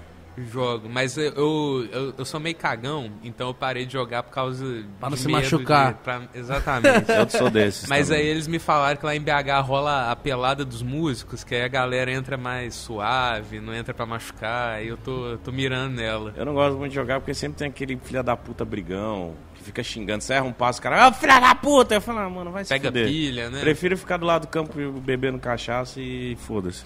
Mas, mano, depois quando o Neymar postou, tipo assim, vocês viram os números, vocês viram as paradas crescendo assim, tipo, acompanhando? Mano, Depois que ele postou, deu uma mudada realmente? Porque, mano, é impressionante É, a já influência veio- que o é, cara já tem. veio mano. muito artista falando disso do É. Neymar, mano. Cara, então, eu acho que não, ele não deu tantos plays diretamente, assim. Foi um bagulho que foi mais uma. Tipo, Neymar postou reconhecimento. é um reconhecimento, assim, principalmente pra família. Tipo, caramba, o Neymar postou, cabuloso. Aí, sei lá, é, a gravadora, a gente tinha acabado de assinar, se eu não me engano, com a gravadora, e a gravadora botou mais fé na música, botou grana na música, botou pra rodar na rádio, levou pra TV. Então, tipo, esse bagulho de pessoas famosas postando foi dando esse Uma chancelada, né? a chancelada pra gente. E a Carol tava falando ali, antes disso, até esse, momento, nosso, a gente recebia 100 reais por show. E a gente já fazia show pra caralho, mas a gente juntava muito dinheiro pra, tipo, fazer nossas paradas rodarem. E aí, a partir desse momento que deixa começou a virar, a gravadora investiu, a gente começou a poder tirar mais grana pra gente. E aí os shows foram ficando maiores, mais pessoas, mais bilheteria. E é onde a gente ganha grana mesmo é, é mais em show, né? Porque hoje em dia, tipo, não é que nem no rap que a maioria é independente e consegue tirar 100% ou 90% dos royalties, sei lá. Com a gravadora é outro esquema. Então, a gente começou a ganhar mais grana em show porque o nosso público começou de fato a aumentar. E foi legal porque não é aquele bagulho que ah, a música viralizou e só números, sabe? A gente viu o público ali, porque a gente já tinha vários singles lançados, vários álbuns pra trás, e as pessoas foram se identificando com a banda e até hoje a gente carrega todo mundo, assim. Eu sinto que a Lagoa é uma banda que vai só tó, tó, tó, tó, tó, juntando gente, e por mais que não seja a coisa, sei lá, o artista mais hypado do momento, tipo, a gente tá com duas datas esgotadas na áudio em São Paulo, duas datas esgotadas no Circo Voador no Rio de Janeiro. Porra. Então, tipo, é uma parada muito fiel, assim, sabe? É uma. A, o nosso são isso. família, sacou? É, a gente postou a agenda. Sim, a gente comentou disso. E aí a gente saiu da agenda eu falei assim, mano. Os fãs da, da Lagoon é muito engajado, mano. Porque os caras ficam, mano, não acredito. Não, mentira. É. Aí, tipo, no dia que era pra vir, vir vocês, aconteceu tudo isso que você contou no começo, não deu pra você ver eles. Não, e aí? Vai remarcar? Vai vir ou não? vai. Qual foi? Pode É, falar. mó cobrança e eu, nossa, eu falei, mano, os caras engajadaço, mítico. Porque, mano, eu acho que isso é muito mais da hora do que, tipo. É muito óbvio que é da hora, sei lá, emplacar uma música no top 1 Spotify e o caralho, ser o cara do momento, hypadão pra caramba, todo mundo dançando, pá. Mas eu. Se, é, se dá pra ser. Se dá pra se consolidar um passo de cada vez e todos sólidos, mano. Sim. Você começa a fazer. Sei lá, você fala assim, pô. Minha base não é tão grande, mas, mano, todo show tá lotado, porque os caras gostam, tá ligado? Eu Sim. acho muito foda. Mas eu acho que é o. Talvez a saudade, mano. De um. Porque, mano, eu lembro de. Da última coisa que rolou, que a galera meio que vivia o que o cara cantava e queria viver o estilo de vida, amava a banda pra caralho. Foi o Charlie Brown, mano, tá ligado? Rolou o Charlie Brown e aí eu acho que a galera ficou carente de, tipo, de uma parada dessa, de se identificar com alguém de novo, de ouvir as músicas, de acompanhar, tá ligado? Porque acho que no rock há, ba- há bastante isso, tá ligado? Da galera acompanhar e não só gostar das músicas, querer se vestir igual, querer, tipo, ter. Pô, a galera queria falar igual o chorão, mano, tá ligado? Eu imagino que vocês eram fãs também, tá ligado? Então foi muito, muito foda. E eu, mano, fico feliz pra caralho com esse esse reconhecimento que vocês estão tendo e é só o comecinho. Vocês vão pra Europa fazer show, é só viagem, o que, que é? Vamos fazer show em junho. É, Portugal a gente vai fazer Lisboa, Porto e a gente vai pra Londres também em junho. Coisa boa. É. E, e eu, tipo assim, você falando isso agora me traz uma, uma reflexão muito sinistra, assim, porque quando se trata de artistas, principalmente do pop, é um bagulho muito. costuma ser muito endeusado, assim, né? A galera se veste de um jeito muito diferente Sim. e parecem intocáveis, e isso gera um. sei lá, talvez um certo fanatismo e tal. E a nossa parada é meio que o inverso disso, sabe? A gente é muito a gente, a gente fala muito como a gente fala, e eu não, não passo uma vírgula, assim, do, do que eu sou com a minha família e com os meus amigos, saca? Às vezes, claro, que a gente acaba ressaltando os pontos pra ficar legal ali no story, no Lógico, clipe e é tal. é normal. É normal. Mas, é... E é muito louco como as pessoas elas não deixam de ser fãs e de acompanhar o trabalho, mesmo sendo uma coisa tão natural, sabe? Eu, eu recebo várias mensagens tipo, mano, parece que eu te conheço, parece que você é um amigo meu de infância e tal. Não é porque aquele lance do artista intocável, né? Isso, não. Tá distante, É tá outra longe. coisa, é outra coisa. Eu não sabia que era possível isso, sabe? Porque tudo pra mim que eu fui fã e que eu gostei, assim, era uma coisa que parecia intocável, sabe? Segurança pra caralho, um cara que não É. aparece muito. Não fala muito, não dá muita Sim, opinião, pá, sim. né? Total. Mas quem que vocês se inspiraram, assim, pra vocês terem o bagulho de vocês, a banda?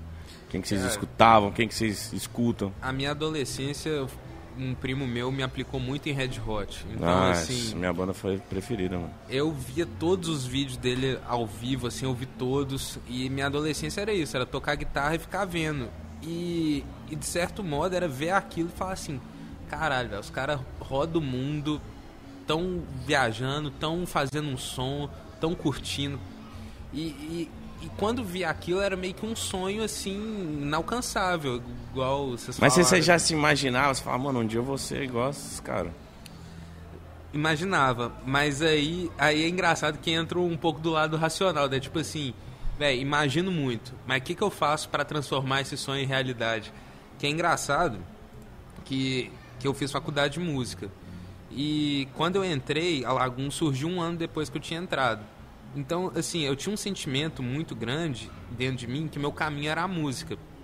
Só que depois que a Lagoon surgiu, eu comecei a pegar uma linha de pensamento que era assim, velho, se não for a Lagoon, eu não vou trabalhar com música. Caralho. Então, a partir desse momento, me bateu uma coisa tipo assim, velho, se eu sempre quis ter uma banda, viajar com os amigos, fazer o som, é a, un- é a única e melhor oportunidade que eu tenho na vida. Então eu tenho que agarrar isso ao máximo e fazer isso dar certo.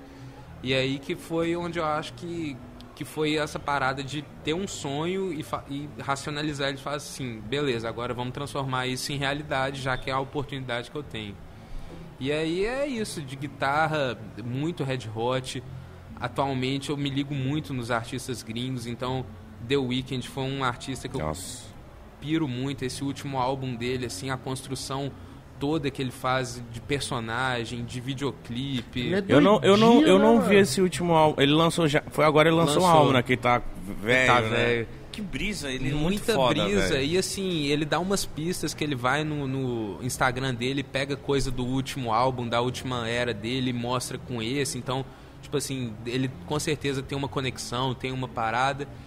E, e assim, eu sou muito aberto a todos os estilos, porque eu sinto que, que a gente pode aprender com todo mundo, assim. Então, brasileiro, por exemplo, a galera do Trop Killers, eu sou muito fã Nossa. deles, em nível de, de produção, assim. O Laudo e Zegão vieram aqui já, muito- são muito Não, fã. esse, esse aí eu vi duas vezes. Caralho! Sério? Esse aí eu vi os cortes e, e vi uma vez e ainda, inteiro. ainda depois falei assim, senta aqui, você vai ver comigo esse aqui, eu chamei a pessoa.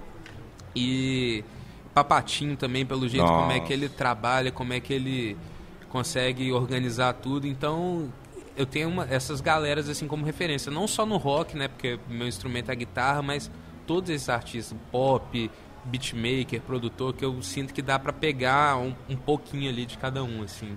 É, só falou gente foda. E tu, quem tu se inspirou, quem que tu se inspirava, o que que tu escuta?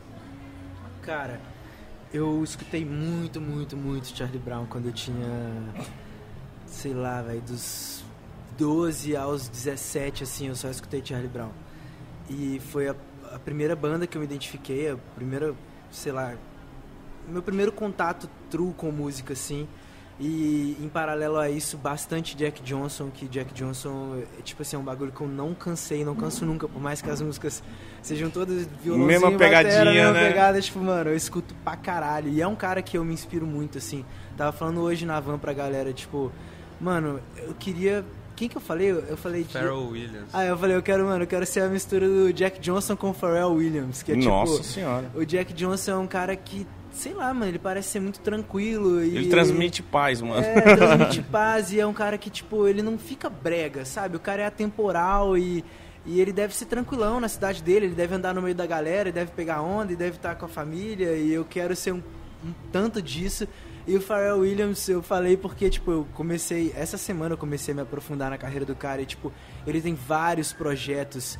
É, ele canta, ele produz, e ele tem duas bandas, grupos assim e tal. E o cara é estilista e. Mano, compõe. Ele lançou várias músicas que a galera nem sabe que é ele que tá por trás do bagulho. Sim. Ele é sinistro, esse cara. Sim. E eu quero muito ter isso na, na minha vida, tipo, falando sobre música, eu acho que é mais isso, assim, tipo, minhas bases, Jack Johnson e Charlie Brown. Mas pra minha carreira como artista, eu quero ser muito multi, assim. Recentemente eu fiz um. gravei uma série pra Disney Plus que vai ser lançada em setembro, se eu não me engano. Que foda. É, como ator, meu primeiro trampo. Curtiu? É, curti pra caralho, mano. Eu sempre quis fazer. Caralho, como que surgiu o convite, mano? Que Cara, isso é da hora demais. É muito da hora, mano. Tem, tem vários músicos envolvidos. É, tem No elenco tem a Ana, do Ana Vitória, tem o Vitão, tem a Agnes, fez um- uma pontinha, tem Lucas Mamed, é, Júlia Mestre, o Rubel. É, tem uma galera assim no elenco de músico e eu peguei o protagonista, assim, então eu gravava tipo, mano, 12 horas por dia, só descansava uma vez na semana. Você é louco, é o protagonista. Muito foda, muito Foi foda. muito foda. E como que foi pra você na hora que. Eita porra, até babei. Como que foi na hora que falou assim, ação? Você Que- conseguiu desenrolar de boa ou foi, tipo, Mano, uma parada que você foi pegando, tá? fui, eu, eu fui pegando, mas eu peguei rápido. E aí eu comecei a ser elogiado, assim, aí eu, tipo, já me montei, assim, tipo, sou um ator bom. E já fiquei bom. mas eu, tipo, a galera, que- a equipe toda era muito preparada pra trabalhar com um ator não ator, entendeu? Sim. Então eu tive muito essa base. E aí, tipo, eu digo que eu quero, mano, onde eu tiver espaço pra criar, eu quero estar criando, na, seja compondo, seja atuando. Eh, Hoje eu tô fazendo, vamos lançar esses é uma marca de óculos que eu tô fazendo com o Luizinho, que foi um cara que fundou comigo. É, a gente vai lançar esse ano e também tô criando. Posso fazer um merchanzinho? Claro, fica à vontade. Calé. Use Calé. Arroba use.calé. Calé? Com Calé K? com K, com, Com C. C-A-L-E. É, ainda não Ele, foi ele lançado. gosta do bagulho brasileirado. É. É, mano, é porque meu nome é Calais, tá ligado? E, e em Seu francês nome é o quê? é Calais. Meu, meu sobrenome é Calais. Caralho, e em francês gringo. é tipo Calais. Falei, cara, o cara chegou mentindo já. Eu falei, e aí, mano? Ele, Pedro. Eu falei, cara, é da hora. Aí ele, meu nome é Calais. Eu falei, ih, filho Ah, meu sobrenome, meu sobrenome. Caralho, que nome louco, você, cara. Calais, doideira. É, e aí é tipo uma. Também é o mesmo, fundamento de Lagum, de pegar uma coisa que deveria soar de um jeito e escrever do jeito que é. Então, Aham. se diz Calé e eu escrevi Calé na marca. Então, onde eu tiver espaço pra estar criando, eu quero isso e é isso que me faz bem, sabe? Tipo, por muito tempo eu tive também. Eu ainda tenho muita cabeça na banda de tipo. De estratégias, de grana, porque é um bagulho que, tipo assim, não dá pra você dar mole, ah, você é só artistão, você tem que estar ligado, mano, senão você é engolido pelo mercado. Sim. E, e daqui pra frente eu quero ser menos isso e, e mais criativo, saca? E essa é a minha parada. Caralho, é a, é a parada que o Mítico comenta direto, que falta muito aqui, né, mano? Que a gente às vezes olha muito pra gringa e fala assim, caralho, olha lá, o. qual que é? O Ludacris. O cara canta, o cara é ator de sucesso, o Ice Cube fez vários bagulho. Fala, Caralho, aqui no Brasil os caras não põem ninguém pra atuar, mano, não põe ninguém pra fazer outras coisas. Porque, mano, eu odeio essa visão quadrada de tipo assim, não. Só toca guitarra, vai tocar só guitarra. Aí se você quer aprender uma. Não, você toca Quer guitarra. fazer um álbum, você tocando um baixo, sei lá, fazendo qualquer coisa. Ou começar a cantar e, É. tipo, mano, eu quero atuar. Não, não, não. Aí quer se aparecer demais. Fala, Mano, Ah, o Jorge falou isso, Jorge, dizendo. Você falou isso não, né? Você não foi resistente não, Jorge, quando eu falei que queria atuar, Jorge? ah, um pouquinho de leve, né? Ficar com medo de se largar, né, mano? É, o Igão começou a cantar, eu falei, mano, como que vai ser sua agenda de show? Se você chegar na segunda com cara de cu no pode pá, eu vou te xingar pra caralho. Aí ele falou, não, vamos, vamos se adaptar. Não, vamos ver. Agora eu vou É. falar também. Ele, Ah, teve um dia Então que ele, fala, caralho. que ele chegou assim e falou: "Ô, Galera, seguinte, rolou uma oportunidade aí. Eu vou ser ator Ele na falou, África, o cara largou. na África do Sul. É uma Vixe. série aí que tá, tá rolando. Isso era só um teste, eu nem tinha passado ainda, mas eu falei. E, e tá, tipo assim, tá tudo esquematizado. Eu fico de segunda a quinta, quinta eu pego o avião. Assim, show em Fortaleza, ó, quinta eu chego, São Paulo, Fortaleza, vou, faço show, volto, na segunda já tô Meu lá de Deus. novo. Beleza, Então assim, galera, pique. já é, vai, tipo assim, já pensei, vai conciliar, vai dar tudo certo e tal, não sei o quê. Aí, aí tem a galera que fala, não, bota fé, isso aí, vai lá. Eu falei, "V- demorou. E a nossa agenda do ano que vem fica como? Não, tá, tá tudo bem. Claro, a não- preocupação É, do bagulho rolar, é. né, mano? Mineirinho é mó paz, né? Mas você mano? foi pra. Você foi. Não, não, isso era, um- isso é, tipo assim, era um teste que eu ia fazer, eu tava emocionadaço, achando que o, que o papel já era meu, assim, ó. Eu não peguei o papel. Mas eu fiz uma série aqui, porra, deu certo meses depois. Vai dar mais ainda, pô. Mas eu entendi essa preocupação do Mítico. Até porque eu sou bom pra caralho e é lógico que eu vou largar o pode pá. claro, porra. Não, mas isso é um trem que eu, que eu brinco e falo assim. O, acho que o projeto da banda ele é um projeto que a gente enxerga e trabalha para ser uma coisa muito forte a longo prazo. Só que quando eu pego e começo a olhar as bandas que começa a dar pau, galera tretar, galera Pô, rola isso, né? rola caralho. de anunciar fim e tal, eu vejo que a galera entrou muito numa de tipo assim, da vida ser aquilo, emenda turnê, show, turnê não vive, não tem férias e tal. Então assim, vira uma coisa de questão de tempo pra galera surtar e falar assim, velho, não quero mais isso, valeu, falou, valeu e tal. E por outro lado, projetos que são muito mais duradouros são aqueles projetos que, tipo assim, você vê que o cara faz três, quatro coisas, que às vezes a banda dá uma pausa ali de um ano, volta com um CD avassalador e, tipo, volta na engrenagem mais forte do que antes. Porque parece que essas coisas paralelas, assim, dão um respiro, a pessoa vai, vive outras Sim, coisas, aprende, pega novos ares. Vocês têm isso, possibilidade de não querer se separar? Vocês cuidam dessa parada? Porque tem que cuidar muito, né, mano? Então, Tipo, eu acho que eu acho que não só para não só para esfera profissional, mas para todas as esferas, tipo relacionamento, amizades e tal. Quando você projeta uma coisa a longo prazo e tipo alinha a expectativa para isso ser, eu acho que todo mundo começa a trabalhar para essa parada acontecer. Porque, tipo assim, se isso não é conversado, se isso não é colocado abertamente, tipo, qualquer briga, qualquer vontade Deixa a mais, frágil, né? deixa frágil aí e rompe. A maior tristeza do Mas- fã mas- é ver um músico saindo da banda. Mano. Teve alguma Puta coisa que você ficou triste quando deu Quando merda? o John saiu, da, saiu do Red Hot. É, porra. Ele já saiu duas vezes e a vezes. caralho, fica filha da Ele saiu puta. de novo agora? Não, ele Não, agora ele voltou. ele voltou. Mas ele já ficou, tipo, muito tempo longe da banda, sabe? De Então, chegar ao ponto assim de falar, pô, eu nunca. Eu, eu vi o show deles com a última formação. Mas deu, você foi falar assim, porra, nunca vou Cadê poder cara, ver mano? um show deles e Aham.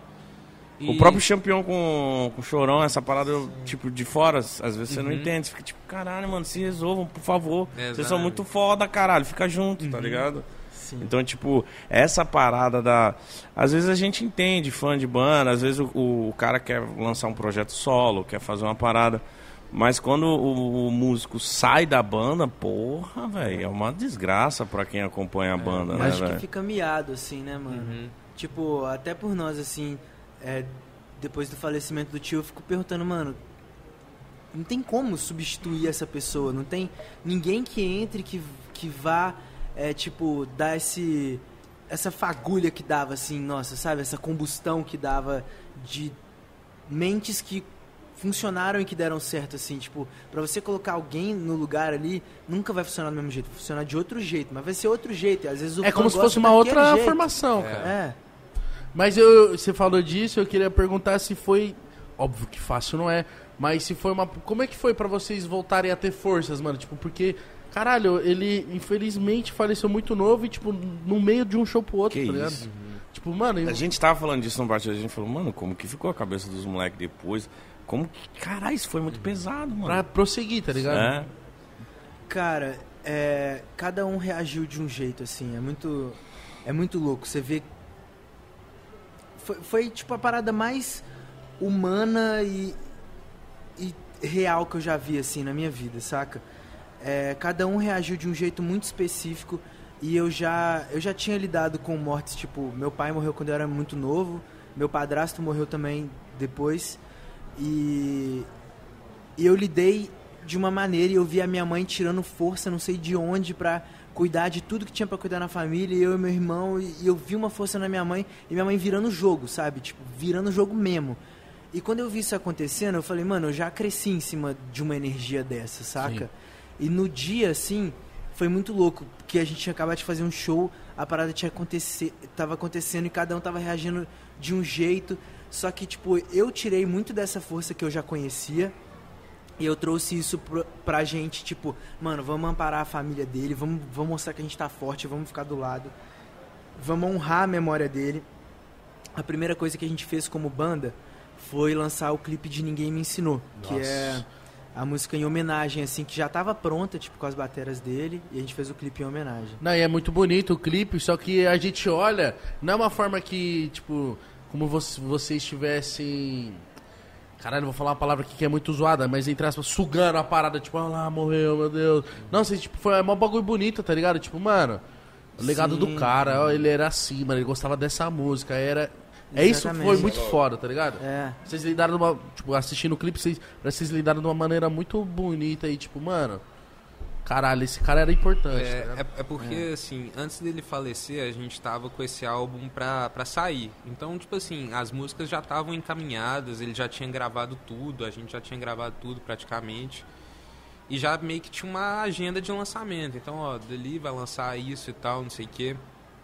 E aí, se eu não me engano, a gente ia lançar um reggae e tal. E aí, ele faleceu. E aí a gente teve essa semana de tipo assim, de cada um processar, botar a cabeça no lugar e tal. E depois veio o inevitável, do tipo assim, e agora? Tem que seguir. Tem que seguir. Mas Nossa. como é que a gente faz isso? E tipo assim, não dava pra seguir com o que tava, com o que tava planejado. E aí, nesse momento, a gente meio que parou e começou a olhar todas as músicas que a gente já tinha gravado. E essa música bateu de um jeito muito diferente. Tipo assim, a letra dela bateu de fazer significado para esse momento e tudo. E a gente viu que, que era a nossa chance, assim, de prosseguir, de fazer uma homenagem para ele, de ser uma coisa muito coerente. E aí foi muito bizarro, porque, assim, eu nunca tinha passado por esse processo de morte na minha vida de uma pessoa tão próxima. Então, eu pessoalmente tive um- uma questão muito assim de querer me isolar, de, de não saber me entender, tipo, o que estava acontecendo e tal. E eu acho que justamente é, a banda proporcionar isso da gente voltar com um clipe e fazer uma parada de homenagem, pessoalmente foi o que me reergueu, assim, de me botar no trilho novamente falar, tipo assim, beleza, vamos trabalhar, vamos seguir a cabeça e a gente tá fazendo uma parada para honrar ele e, e para seguir em frente do melhor jeito possível.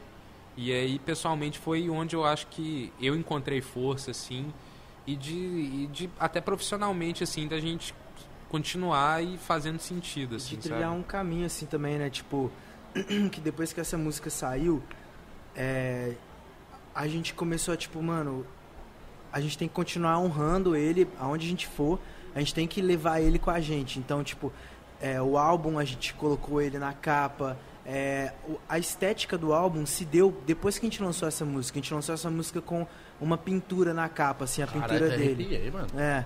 Foda. E aí a gente, tipo, trilhou essa, essa parada assim, mano. A gente fez uma pintura, tipo, mano, vamos fazer tudo de pintura, vamos colocar ele na capa. Na turnê a gente já começa com essa música e já, tipo, carrega ele na, na parte visual e tal.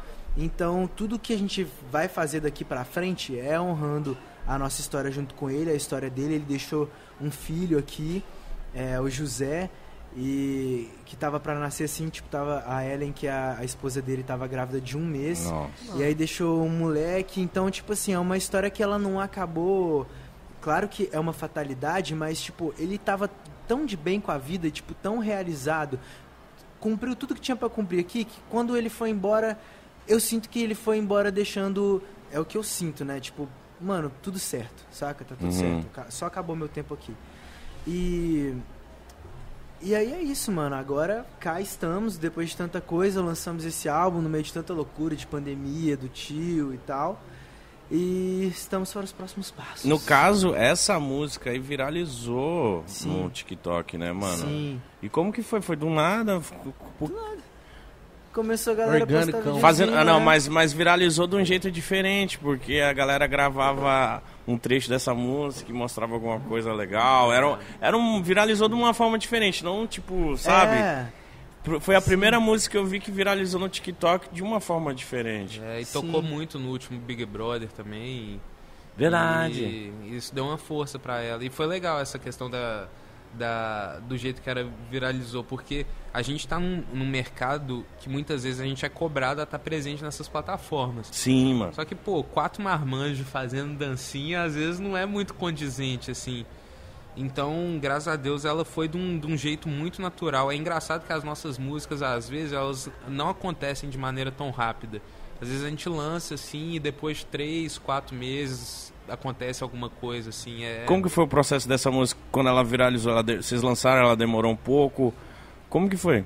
Cara, ela foi lançada em outubro e tipo, novembro, dezembro assim começou essa parada assim, de um jeito também muito estranho. Tipo, vários famosos também postando. E é uma música que tipo um pouco fora da curva assim no sentido do mercado. Porque Muito. geralmente o que tava viralizando eram os funks, eram músicas, sei lá, tipo, letras de amor e tal. E essa música já começa com um berro, assim, e batera, e- só que a letra dela é um bagulho muito cabeça, assim, Muito. e, e de coisas, de sentimentos reais, assim, que a gente sempre fala muito com, com o nosso público. É, o nosso último álbum se chamava Coisas da Geração, e eu acho que, que depois que a gente lançou esse álbum, que a gente viu que a galera tem uma conexão, assim, tipo, os nossos fãs têm a mesma idade a gente, que a gente. Então essa música fala sobre pensamentos que eu, na- nessa altura da vida que eu tô, muitos fãs também estão, saca? Então acho que rolou essa identificação da galera, tipo, com vontade de desistir, mas com essa parada, tipo, eu não vou parar aqui, vou ser forte. E no meio de uma pandemia onde todo mundo tava, tipo, mano, nós vamos passar por essa porra, não vamos parar aqui. E fazendo vídeo lembrando de bons momentos, então ela meio que foi nesse sentido, assim, sabe? Um caminho que eu nunca tinha, nunca esperei que ia sair. Essa era a música mais underground possível que a gente tinha pra lançar e foi a maior desse álbum. E era a música que ele amava? Era a preferida dele. Que louco, né? entre vocês ele fala, mano, vamos fazer um clipe, vamos fazer um bagulho dessa música, tipo isso? Nesse momento, você É, disse? quando, é, não, antes, antes de lançar o álbum, no caso. Ele, essa música era a preferida dele. Era a preferida dele, só que a gente nunca cogitou em lançá-la como um single. Caralho, que doideira. Porque a gente cogitava lançar as que falava de amor, as que tinham uma batidinha, que a gente achava que as rádios iam gostar e tal. E, e isso é uma prova de que quando a gente faz a coisa do coração, pega no coração das pessoas e dá certo pra valer. Tipo, essa música foi tipo assim, mano, arrancando das vísceras tudo que tinha pra falar e tipo super ligado ao momento, e era a música preferida dele. Então, tipo, mano, o universo só jogou com nós ali. Você não acha que também é um, pode ser um estalo pra. Porque você falou uma parada que me deu esse, essa percepção de, tipo, às vezes você fazer coisas, tipo, pô, vou ter que. Vamos lançar essas, porque é a que vai encaixar melhor no rádio, pá. Só que aí você lançou. Aconteceu tudo que aconteceu, vocês lançaram essa, que era pra ser a mais underground, foi a que mais andou.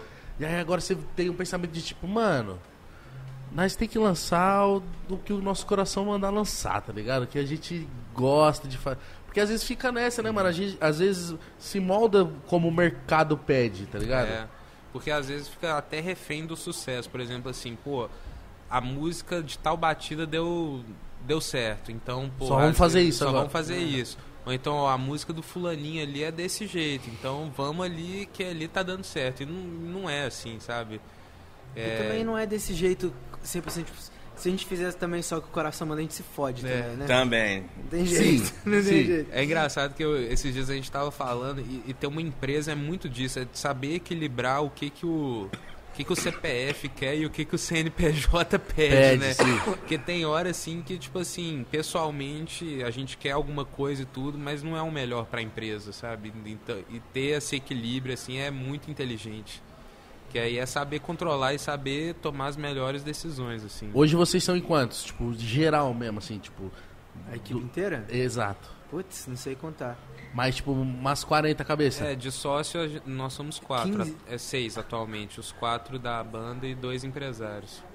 Na estrada 18. 18. Nossa, É mano. gente, hein, É uma mano? turma boa. É, é uma galera. Nossa, Fê, mó... Tipo assim, ao mesmo tempo que é uma glória do caralho você fazer um show com uma equipe gigante, geral curtir, também é um puta de um karma, mano. É, é sinistro, assim, todas as tretas que dá, saber trabalhar com, em equipe, mano. É tipo o meu maior desafio. Acho que é o meu desafio da vida é saber trabalhar em equipe, mano. Que É difícil. é muito difícil. Eu não, eu não sei trabalhar em equipe, tô Por quê? Você mano. quer tudo do seu jeito? Ah. eu sou meio mandãozinho, vamos dizer. É porque é foda, né, mano? Trabalhar em equipe, você tem que Tem que saber, saber li- ouvir. e saber respeitar o limite das pessoas. tá Mesmo você tá de ouvindo, que é, cintura, né? mesmo você não concorda, fala, você tá falando bosta, mas fala. Deixa eu ouvir sua bosta. É, tipo isso. é foda, é Exatamente. foda, mas faz parte, né, mano? Caralho, mas é, vem- vai, quando vocês viajam, vai essa galera inteira. Vai, mano. Nossa, o contratante gasta de aérea, hein? Contratante deve amar contratar vocês. Quantas Cara, aéreas? Isso é uma treta, assim, 18. também. do- Não, a gente, a gente Metade pô, do avião. Contratantes do Brasil, pelo amor de Deus. Vamos deixar de contratar a nossa Não, banda é normal, aqui, é normal. Normal, normal. E outra, quanto mais pessoas, é mais qualidade de entrega, Sim, pô. o retorno também, porra. Muitos fãs e tal, a galera cola. Não, Pô, então ó, deve ser uma estrutura do caralho. Showzão, Sim, mano. Tem algum lugar específico que vocês são, tipo assim, puta, que nós tá fazendo, sei lá, fazer show em São Paulo, vocês são muito amados. Tem algum lugar que, tipo, te surpreende, você fala assim, caralho, Aqui, aqui, nós é mano. muito foda. Porque a, a gente tem uma parada, tipo, quando fazia evento e tal, vinha pro Nordeste e o Norte, mano. É. O Norte do país é uma parada é maluca. sempre, é sempre mais Quente. Caloroso. caloroso, né, mano? Mano, a galera, tipo. Mano, eu lembro até hoje, eu tava em Manaus comprando um açaí. Mano, eu preciso voltar lá, porque era, tipo, quase um litro de açaí, era 10 reais, mano. Hum. E aí passou uma menina, tipo assim, gritou como se eu fosse o Justin Bieber, mano. Eu falei, caralho, eu tô estourado. É verdade, o pessoal do Norte e Nordeste, eles são, Aham. são mais, sabe? Tipo, ah, caralho. Então, vocês, onde que vocês acham que vocês são mais fortes, vamos dizer assim? Ó, é, é- é engraçado. Eu vou falando uma, você fala outra. Não, né? não, vai, vai, fala, eu vou ver se eu concordo ou se eu discordo. Ó, Belo Horizonte, naturalmente, que é a nossa casa. É. São Paulo surpreende, que parece que a gente é de lá, do tanto que a galera grita. Então, assim, é a nossa segunda casa. É, Curitiba é, é bizarro. O, o sul do Brasil ali tem uma região de Santa Catarina, que é tipo Itajaí, Florianópolis, Terra- Praia Brava. As terrinha feia ali que É. ali. Porra! Ali eu não sei o que, que pega que a turma gosta também. No Nordeste, Salvador tem um, calor assim bizarro. Bahia é diferente. E eu tô doido pra descobrir o norte. Mas até hoje, por causa dessas aéreas, ainda não fomos. Mas se Deus quiser, nós... Isso é uma parada muito louca também de ser banda, que tipo assim, pra você ir num programa de televisão, pra você fazer uma agenda de rádio, é tudo muito complicado, tipo assim, pra gente colar aqui, tá ligado? São dois, São né? dois, só pode dois, aí dá briga. Aí tipo, pô, não dá pra colar todo mundo, então é difícil você É difícil, levar a palavra mano. da banda hoje em dia, né? Porque É, os dois podem estar em casa assim, ó. Tipo, cara, isso só fala merda, hein, mano? Que porra é essa que ele tá falando, mano? Ah, não. Não, eu, eu é seria mais da isso. hora lá, mano. Mas sobre isso, eu falo, tipo, sobre as questões logísticas mesmo. Eu acho que por isso hoje tudo se torna, porra, um. O Post Malone sobe no palco sozinho e arrasta uma multidão e ele vai sozinho pra televisão, saca? E você ser banda hoje em dia, eu sempre pergunto pra galera, tipo, mano, o que que você. Quando você vê a gente rolando assim, o que, que você acha? Qual é a sua visão externa? E eu escuto muita galera falando assim, mano, vocês parecem, tipo assim, resistência. Tipo, não vamos deixar de ser uma banda. Vamos carregar esse movimento old school pra sempre, bota fé? Caralho. Entendo. Entendo, porque... E não, é uma parada que sempre rola. Normalmente, quem põe a cara a bater é o vocalista, né? Uhum. Mas eu fico pensando, tipo, mano. Será que às vezes o baterista tá doido pra falar pra caralho o baixista? Como é que é? Porque, tipo, mano. não, porque tem É esse por lance. que que só ele fala, mano? E aí, Não, caralho? não é- não é nem a parada do ego, é a parada, tipo assim. A galera tá acostumada a, ver mais o vocalista porque, mano, é quem canta, é quem tá lá na frente, botando a cara. Às vezes, pô, às vezes o. o- os caras tá lá atrás, pô. mas, Pô, rola isso, é normal. Tem esse lance de, tipo assim, mano. Falando pra caralho já aí, Pedro, eu vou, lá. Tipo, tem, tem esse lance de, tipo, todo mundo representar a banda. Porque, mano, sei lá, se não fosse o Chorão que falasse no Charlie Brown, parecia que não tinha falado, tá ligado? Hum. Isso é, isso é engraçado porque, assim, eu, da perspectiva de fã, eu acho que, por exemplo, eu consumi muito material do Chorão, porque tem muito material do Chorão. Só que da perspectiva de guitarrista, quando eu via alguma coisa do Marcão ou do Thiago, tipo assim, eu abraçava com muita força. Porque era uma coisa, assim, que não tinha tanto. Eu acho que o, o legal da banda, assim, isso é o natural do vocalista, mas eu acho que sempre tem uma personalidade ali que carrega, um, vai ter uma coisa diferente, assim, vai falar às vezes uma coisa, às vezes é mínimo, mas que carrega um trem que faz parte da banda, só que não é tão evidente, assim, então eu acho legal, assim. E vocês se cuidam dessa parada? Porque, tipo, o que você falou é muito sério. Quem é fã quer ver os outros falando também, quer ver as caras, quer ver as paradas. Então vocês, por exemplo, hoje a gente ficou meio preocupado. Falou, mano, como que vai ser? Vai vir a banda, vai vir todo mundo. Essa parada é meio complicada também, mano. Sim. De quem é o de front, vamos dizer assim. Cara, eu tenho mó noia com isso, porque eu tenho medo de, de ficar sendo é, Palestrinha. palestrinha demais. é. Mas não tem jeito, porque, tipo assim, às vezes os caras não vão falar se eu não falar, saca? Às vezes se eu deixar falar, fala, mas, tipo, eu geralmente, por tá há sete anos sempre falando assim, às vezes você faz uma pergunta, eu já entro aqui na frente do Jorge e falo, ah não, mano, o Jorge tá aqui hoje, fala aí, Jorge. e o Entendi. Jorge fala muito melhor que eu, mano. Tipo, inclusive a gente tá aqui hoje porque a gente fez um combo aqui, né? De tipo assim, o cara que quando vai falar sério, vai falar sério, vai falar de boa. E eu estou aqui para dar uma zoada a mais que o Jorge. Então a gente fez esse combo pra vir Nossa, aqui os caras especialmente os pra cara em. Minas assim, tipo, mano, tem que ser ponderada, mano. Não dá pra mandar os dois. Os dois doidão. Os dois doidos. Ah. Os dois loucos que. Mano, se manda os dois loucos, nós ia estar na água. Vai esquecer de É. falar da agenda. É. Isso, mano, isso, isso. Verdade. E, e, tipo, o Jorge tava falando hoje que é legal que cada um da banda tem a sua função na hora de falar, né? Eu, eu vou estar aqui, mano, pelo entretenimento. O Jorge vai estar aqui pra quê que você falou? Não sei, eu acho que eu As faço... partes mais burocráticas, É, né? eu acho que eu faço um meio, meio campo, assim. Meio campo. O Chicão, ele tá aqui pra falar, ele estaria aqui falando das nossas glórias. Ele estaria aqui falando, nós ganhamos três prêmios Multishow, fomos no Só Toca Top, fomos no céu. Ele estaria aqui falando das nossas Evidenciando conquistas, as evidenciando paradas. a turnê na Europa e os shows esgotados. E a gente é E muito o Zane- foda e mesmo. é E o isso. Zane, nosso outro guitarrista, tá assim, e o pós vai ser aonde, galera? Ele estaria aqui aloprante. Ele gosta do after. Ele gosta do ar. Nós dá uma puteriazinha. Por que duas guitarras? Cara, Enquanto você responde essa, eu vou fazer xixi. Vai lá. quando você voltar eu vou. Cara, porque a banda nasceu nessa, nessa formação. E é engraçado, assim, porque na maioria das bandas, quando a gente vê duas guitarras, a gente vê muito uma, uma coisa assim, ó, se é solo, se é base e tal. E na Lagoon a gente construiu uma linguagem que as duas guitarras se, se completam. Mas assim, porra, o Zan ele é um cara que eu sou fã dele, porque ele é a pessoa mais musical que eu conheço na vida, assim, sabe? De um cara cantar bem, de um cara tirar música de ouvido. E, e assim, é uma coisa que, que a linguagem musical da Lagoon se construiu muito em cima disso. De ter essa sonoridade de duas guitarras, de uma saber ali, de, da hora de fazer um solo, de fazer uma base. E por ele ser muito musical nos últimos tempos, ele começou a expandir pro, pro piano também. Então ele tá tocando muito piano, teclado, e isso começa a, a reverter também nas nossas gravações. Então ele começou a gravar muita, muitas tracks de teclado para nossas músicas e tal. Então é, é, esse caminho assim que a, que a gente seguiu. Assim. Muito louco e deve fazer muita diferença, né? Você tem um cara dentro da sua própria banda que você fala assim, cara, esse maluco é muito bom, ele toca muito, mano. Cara, eu sou fã desse cara. Muito Porra, foda isso, não, né? Isso é com gostoso, certeza. E ele é o ele assim, é engraçado que na banda cada um meio que vai exercendo uma função, vai é como se fosse um time de futebol. Pô, às vezes o atacante ali vai ter o, o destaque máximo e vai ser a estrela do time. Mas, pô, se não tem um meio de campo, se não tem uma zaga ali, não O adianta ataque Tem um goleiro, cara. Exatamente. E ele é um cara, assim, que destacou muito na parte musical. Então a gente até brincou assim, pô, se tiver que tocar um violão e cantar lá no Pode Pá, eu não vou não. Quem vai é você. Da hora. E você aproveita e curte o pós.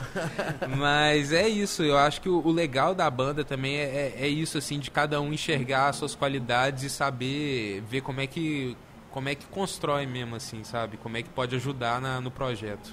Ó, a gente tem algumas perguntas aqui dos fãs Da que mandaram. audiência? Sim. Eu vou começar a ler aqui e. Vá ao banheiro, meu querido. É, É, esqueci. aqui. O. é, O Elo no Twitter falou assim. Porra, deixa ele voltar pra responder junto. né? Melhor, né? Não, É. deixa o vocalista responder, foda-se. Vai chegar em casa vai vai ouvir um bolão. Vai já, já vai ter tretar já. Mano, mas muito foda é, saber um pouco da história de vocês, tá ligado? A gente vai- ele vai esperar ele chegar pra gente começar a ler aqui.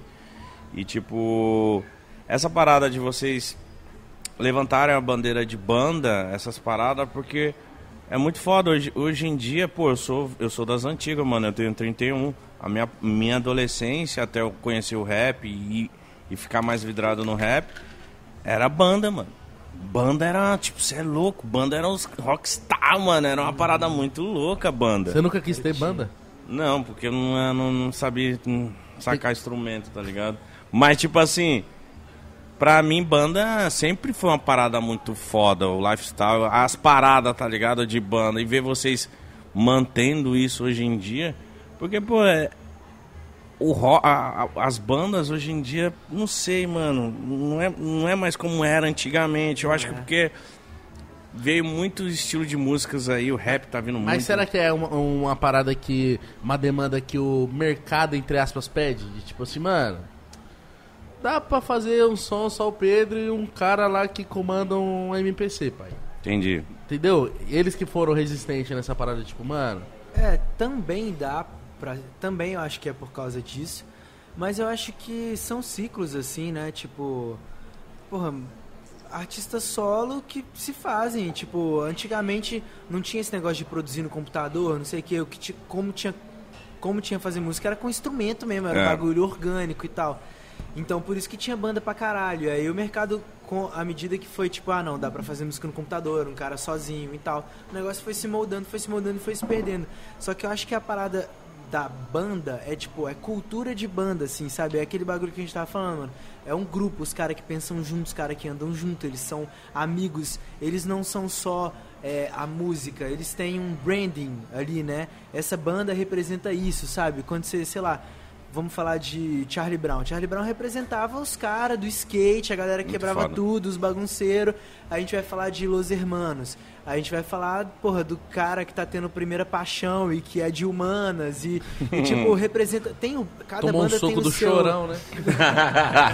Cada banda tem o seu branding, assim, tá ligado? E, e pra mim foi muito cômodo encontrar o meu é, o que a gente queria passar com esses caras, entendeu? Cada um com a sua personalidade e a gente consegue passar uma coisa, assim. E esse é o foda da banda, porque não é a minha personalidade só, não é a dele só. É tudo que junto passa uma coisa. E às vezes a pessoa que é fã, ela é fã de um e ela gosta do outro e ela sabe o que o outro faz e tipo é um universozinho assim, sabe? Entendi. É bem da Que hora. gira em torno da Continuem assim. Ó, o, o Elo falou assim: qual é a sensação de ser a banda mais bonita do Brasil? Caralho. É um belo elogio, Qual mano. que é a sensação? Cara, eu acho que a gente tá longe de ser a banda mais bonita do Brasil, velho. Que isso, Olha mano? isso aqui. Se não é a gente, Ô, quem louco, que é? É, Mano. quem que É, é, a quem banda que mais é? bonita do Brasil, Se mano? não é a gente, é o, é o Skank? Não, eu não acho é. a gente mais bonito que o Skank. Com Samuel certeza. Rosa tá judiado. Samuel é chateante. Desculpa, galera. Mas ele, é, mas ele é demais.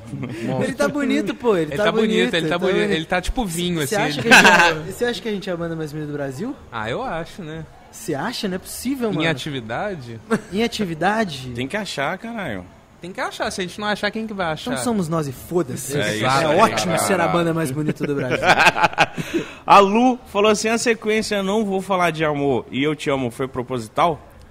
foi proposital, foi pra gerar essas, essa controvérsia aí, né? Porque são duas músicas, uma que, que fala eu te amo e outra que é tipo, já desisti, não vou falar de amor e tal. Então, na construção da sequência Da do álbum, a gente quis fazer isso. A gente queria fazer um clipe junto, mas ainda não veio. Quem sabe? Da hora essa brisa. A Gab- Gabi falou assim: o Gabi falou assim: vai ter uma outra parte de festa jovem, sim ou sim? Sim, no ao vivo. Cara, eu tentei, mano, eu tentei. A gente gravou essa música, falei, gente, essa música tá boa demais, vamos chamar pessoas pra participar da música e tal. Vai rolar e tal. Os caras não quiseram fazer. Culpa do Jorge, o Jorge já carrega esse estigma, mano. Tem uma parada, velho, a gente tinha uma música que chamava Reggae Bom. E ela tinha uma parte na música. E um dia eu dormi no estúdio e o Jorge simplesmente tirou isso da música. Quando eu acordei, não tinha mais na música. E os fãs conhecem ele por ser esse filho da puta que tira essas paradas da música. Então, cara, Jorge eu não vem quis- lapidando, é. Ele vem lapidando. Eu não quis colocar participações em festa jovem e fazer a música maior? Quem tirou? Quem tirou? Fala alto. Vai dar treta aqui, hein? A hora que eu abri, assim, ó, foi o a Jorge, hora que eu abri a caixa de Pandora da Laguna, é porque assim, graças a Deus eu sou muito educado, muito de boinha, e os fãs te acham legal, mas assim, é importante, né, eles te acharem legal, então vamos continuar desse jeito. Ó, vou perguntar outra coisa aqui, porque senão vai dar, vai dar briga aqui. O Rafa falou assim: qual foi a última música a ser finalizada no álbum? Veja Baby? Pergunta de fã Veja do Baby. caralho, né? Foi Veja Baby, mano. Veja Baby. É, a gente, antes do tio partir, a gente tinha um programa pra fazer e era um programa gravado no estúdio. E o programa caiu e o estúdio tava lá pra gente. A gente falou, ah, vamos gravar umas, umas guias das músicas novas que a gente tava fazendo.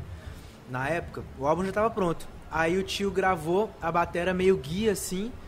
E aí, depois que ele faleceu, a gente pegou essa guia da batera dele e produziu em cima, sabe? Então, tudo que tá no álbum foi feito por ele e essa foi a última que a gente fez. Zica. Ó, o Taz falou assim: vocês têm um grupo, os quatro no WhatsApp? KKKK. Já rolou de brigarem alguém sair por drama? Sair por drama não, mas rola uns textão assim, cabuloso. Faz parte. Faz parte. Depois, quero. Mas vocês têm um grupo de ler. vocês? Tem, tem. Temos. No nosso grupo rola uns áudios. tipo, mano. Vai na tomar no moral, cu, mano, mano. Presta Para atenção, de encher hein, o mano. saco, caralho. mano, de verdade, muito obrigado por terem vindo Primeiramente, hoje. vocês Gostaram? curtiram, mano? Demais, mano. Só alegria. Comi ostra ali pela primeira vez na minha Tomou um vida. sorvetinho do Habib's. Sorvetinho, porra. Fui muito bem tratado. e a conversa muito boa. Cervejinha, aguinha de Porra, coco. foi bom demais, galera. Muito obrigado. Eu passei a pandemia assim, ia cozinhar, botava lá podcast.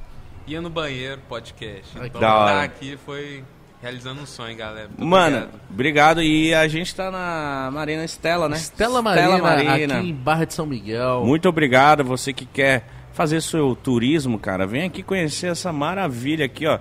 Tem flyboard, banana board, big bird, ferry birds, tudo board. Todos os barcos aqui voam. É uma maluquice do caralho. Que lugar maravilhoso.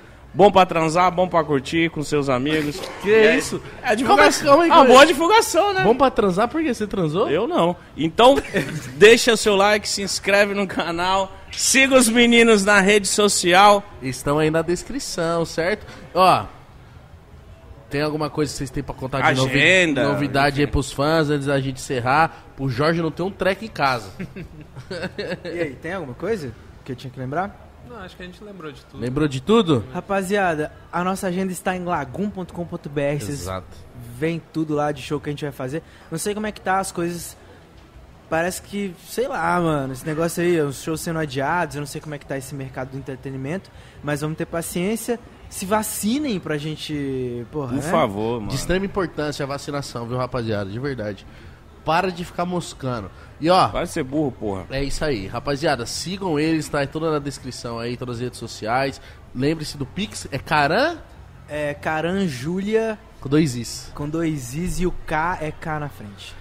Caran Júlia com dois gmail.com. Exatamente, faça sua doação e ajude o pessoal lá de Brumadinho. Certo, rapaziada? Deixa o like, se inscreve aí no canal, né? Amanhã é exclusiva no Spotify. Exatamente, totalmente de graça. Só Mato você, Will e Teto. só você baixar o aplicativo pra você curtir isso aí. É grátis. E domingo ao vivo com o Xamã. Ao, ao vivo não, no Spotify também, exclusivo. Um beijo, viu? Dignidade, já. Acabou.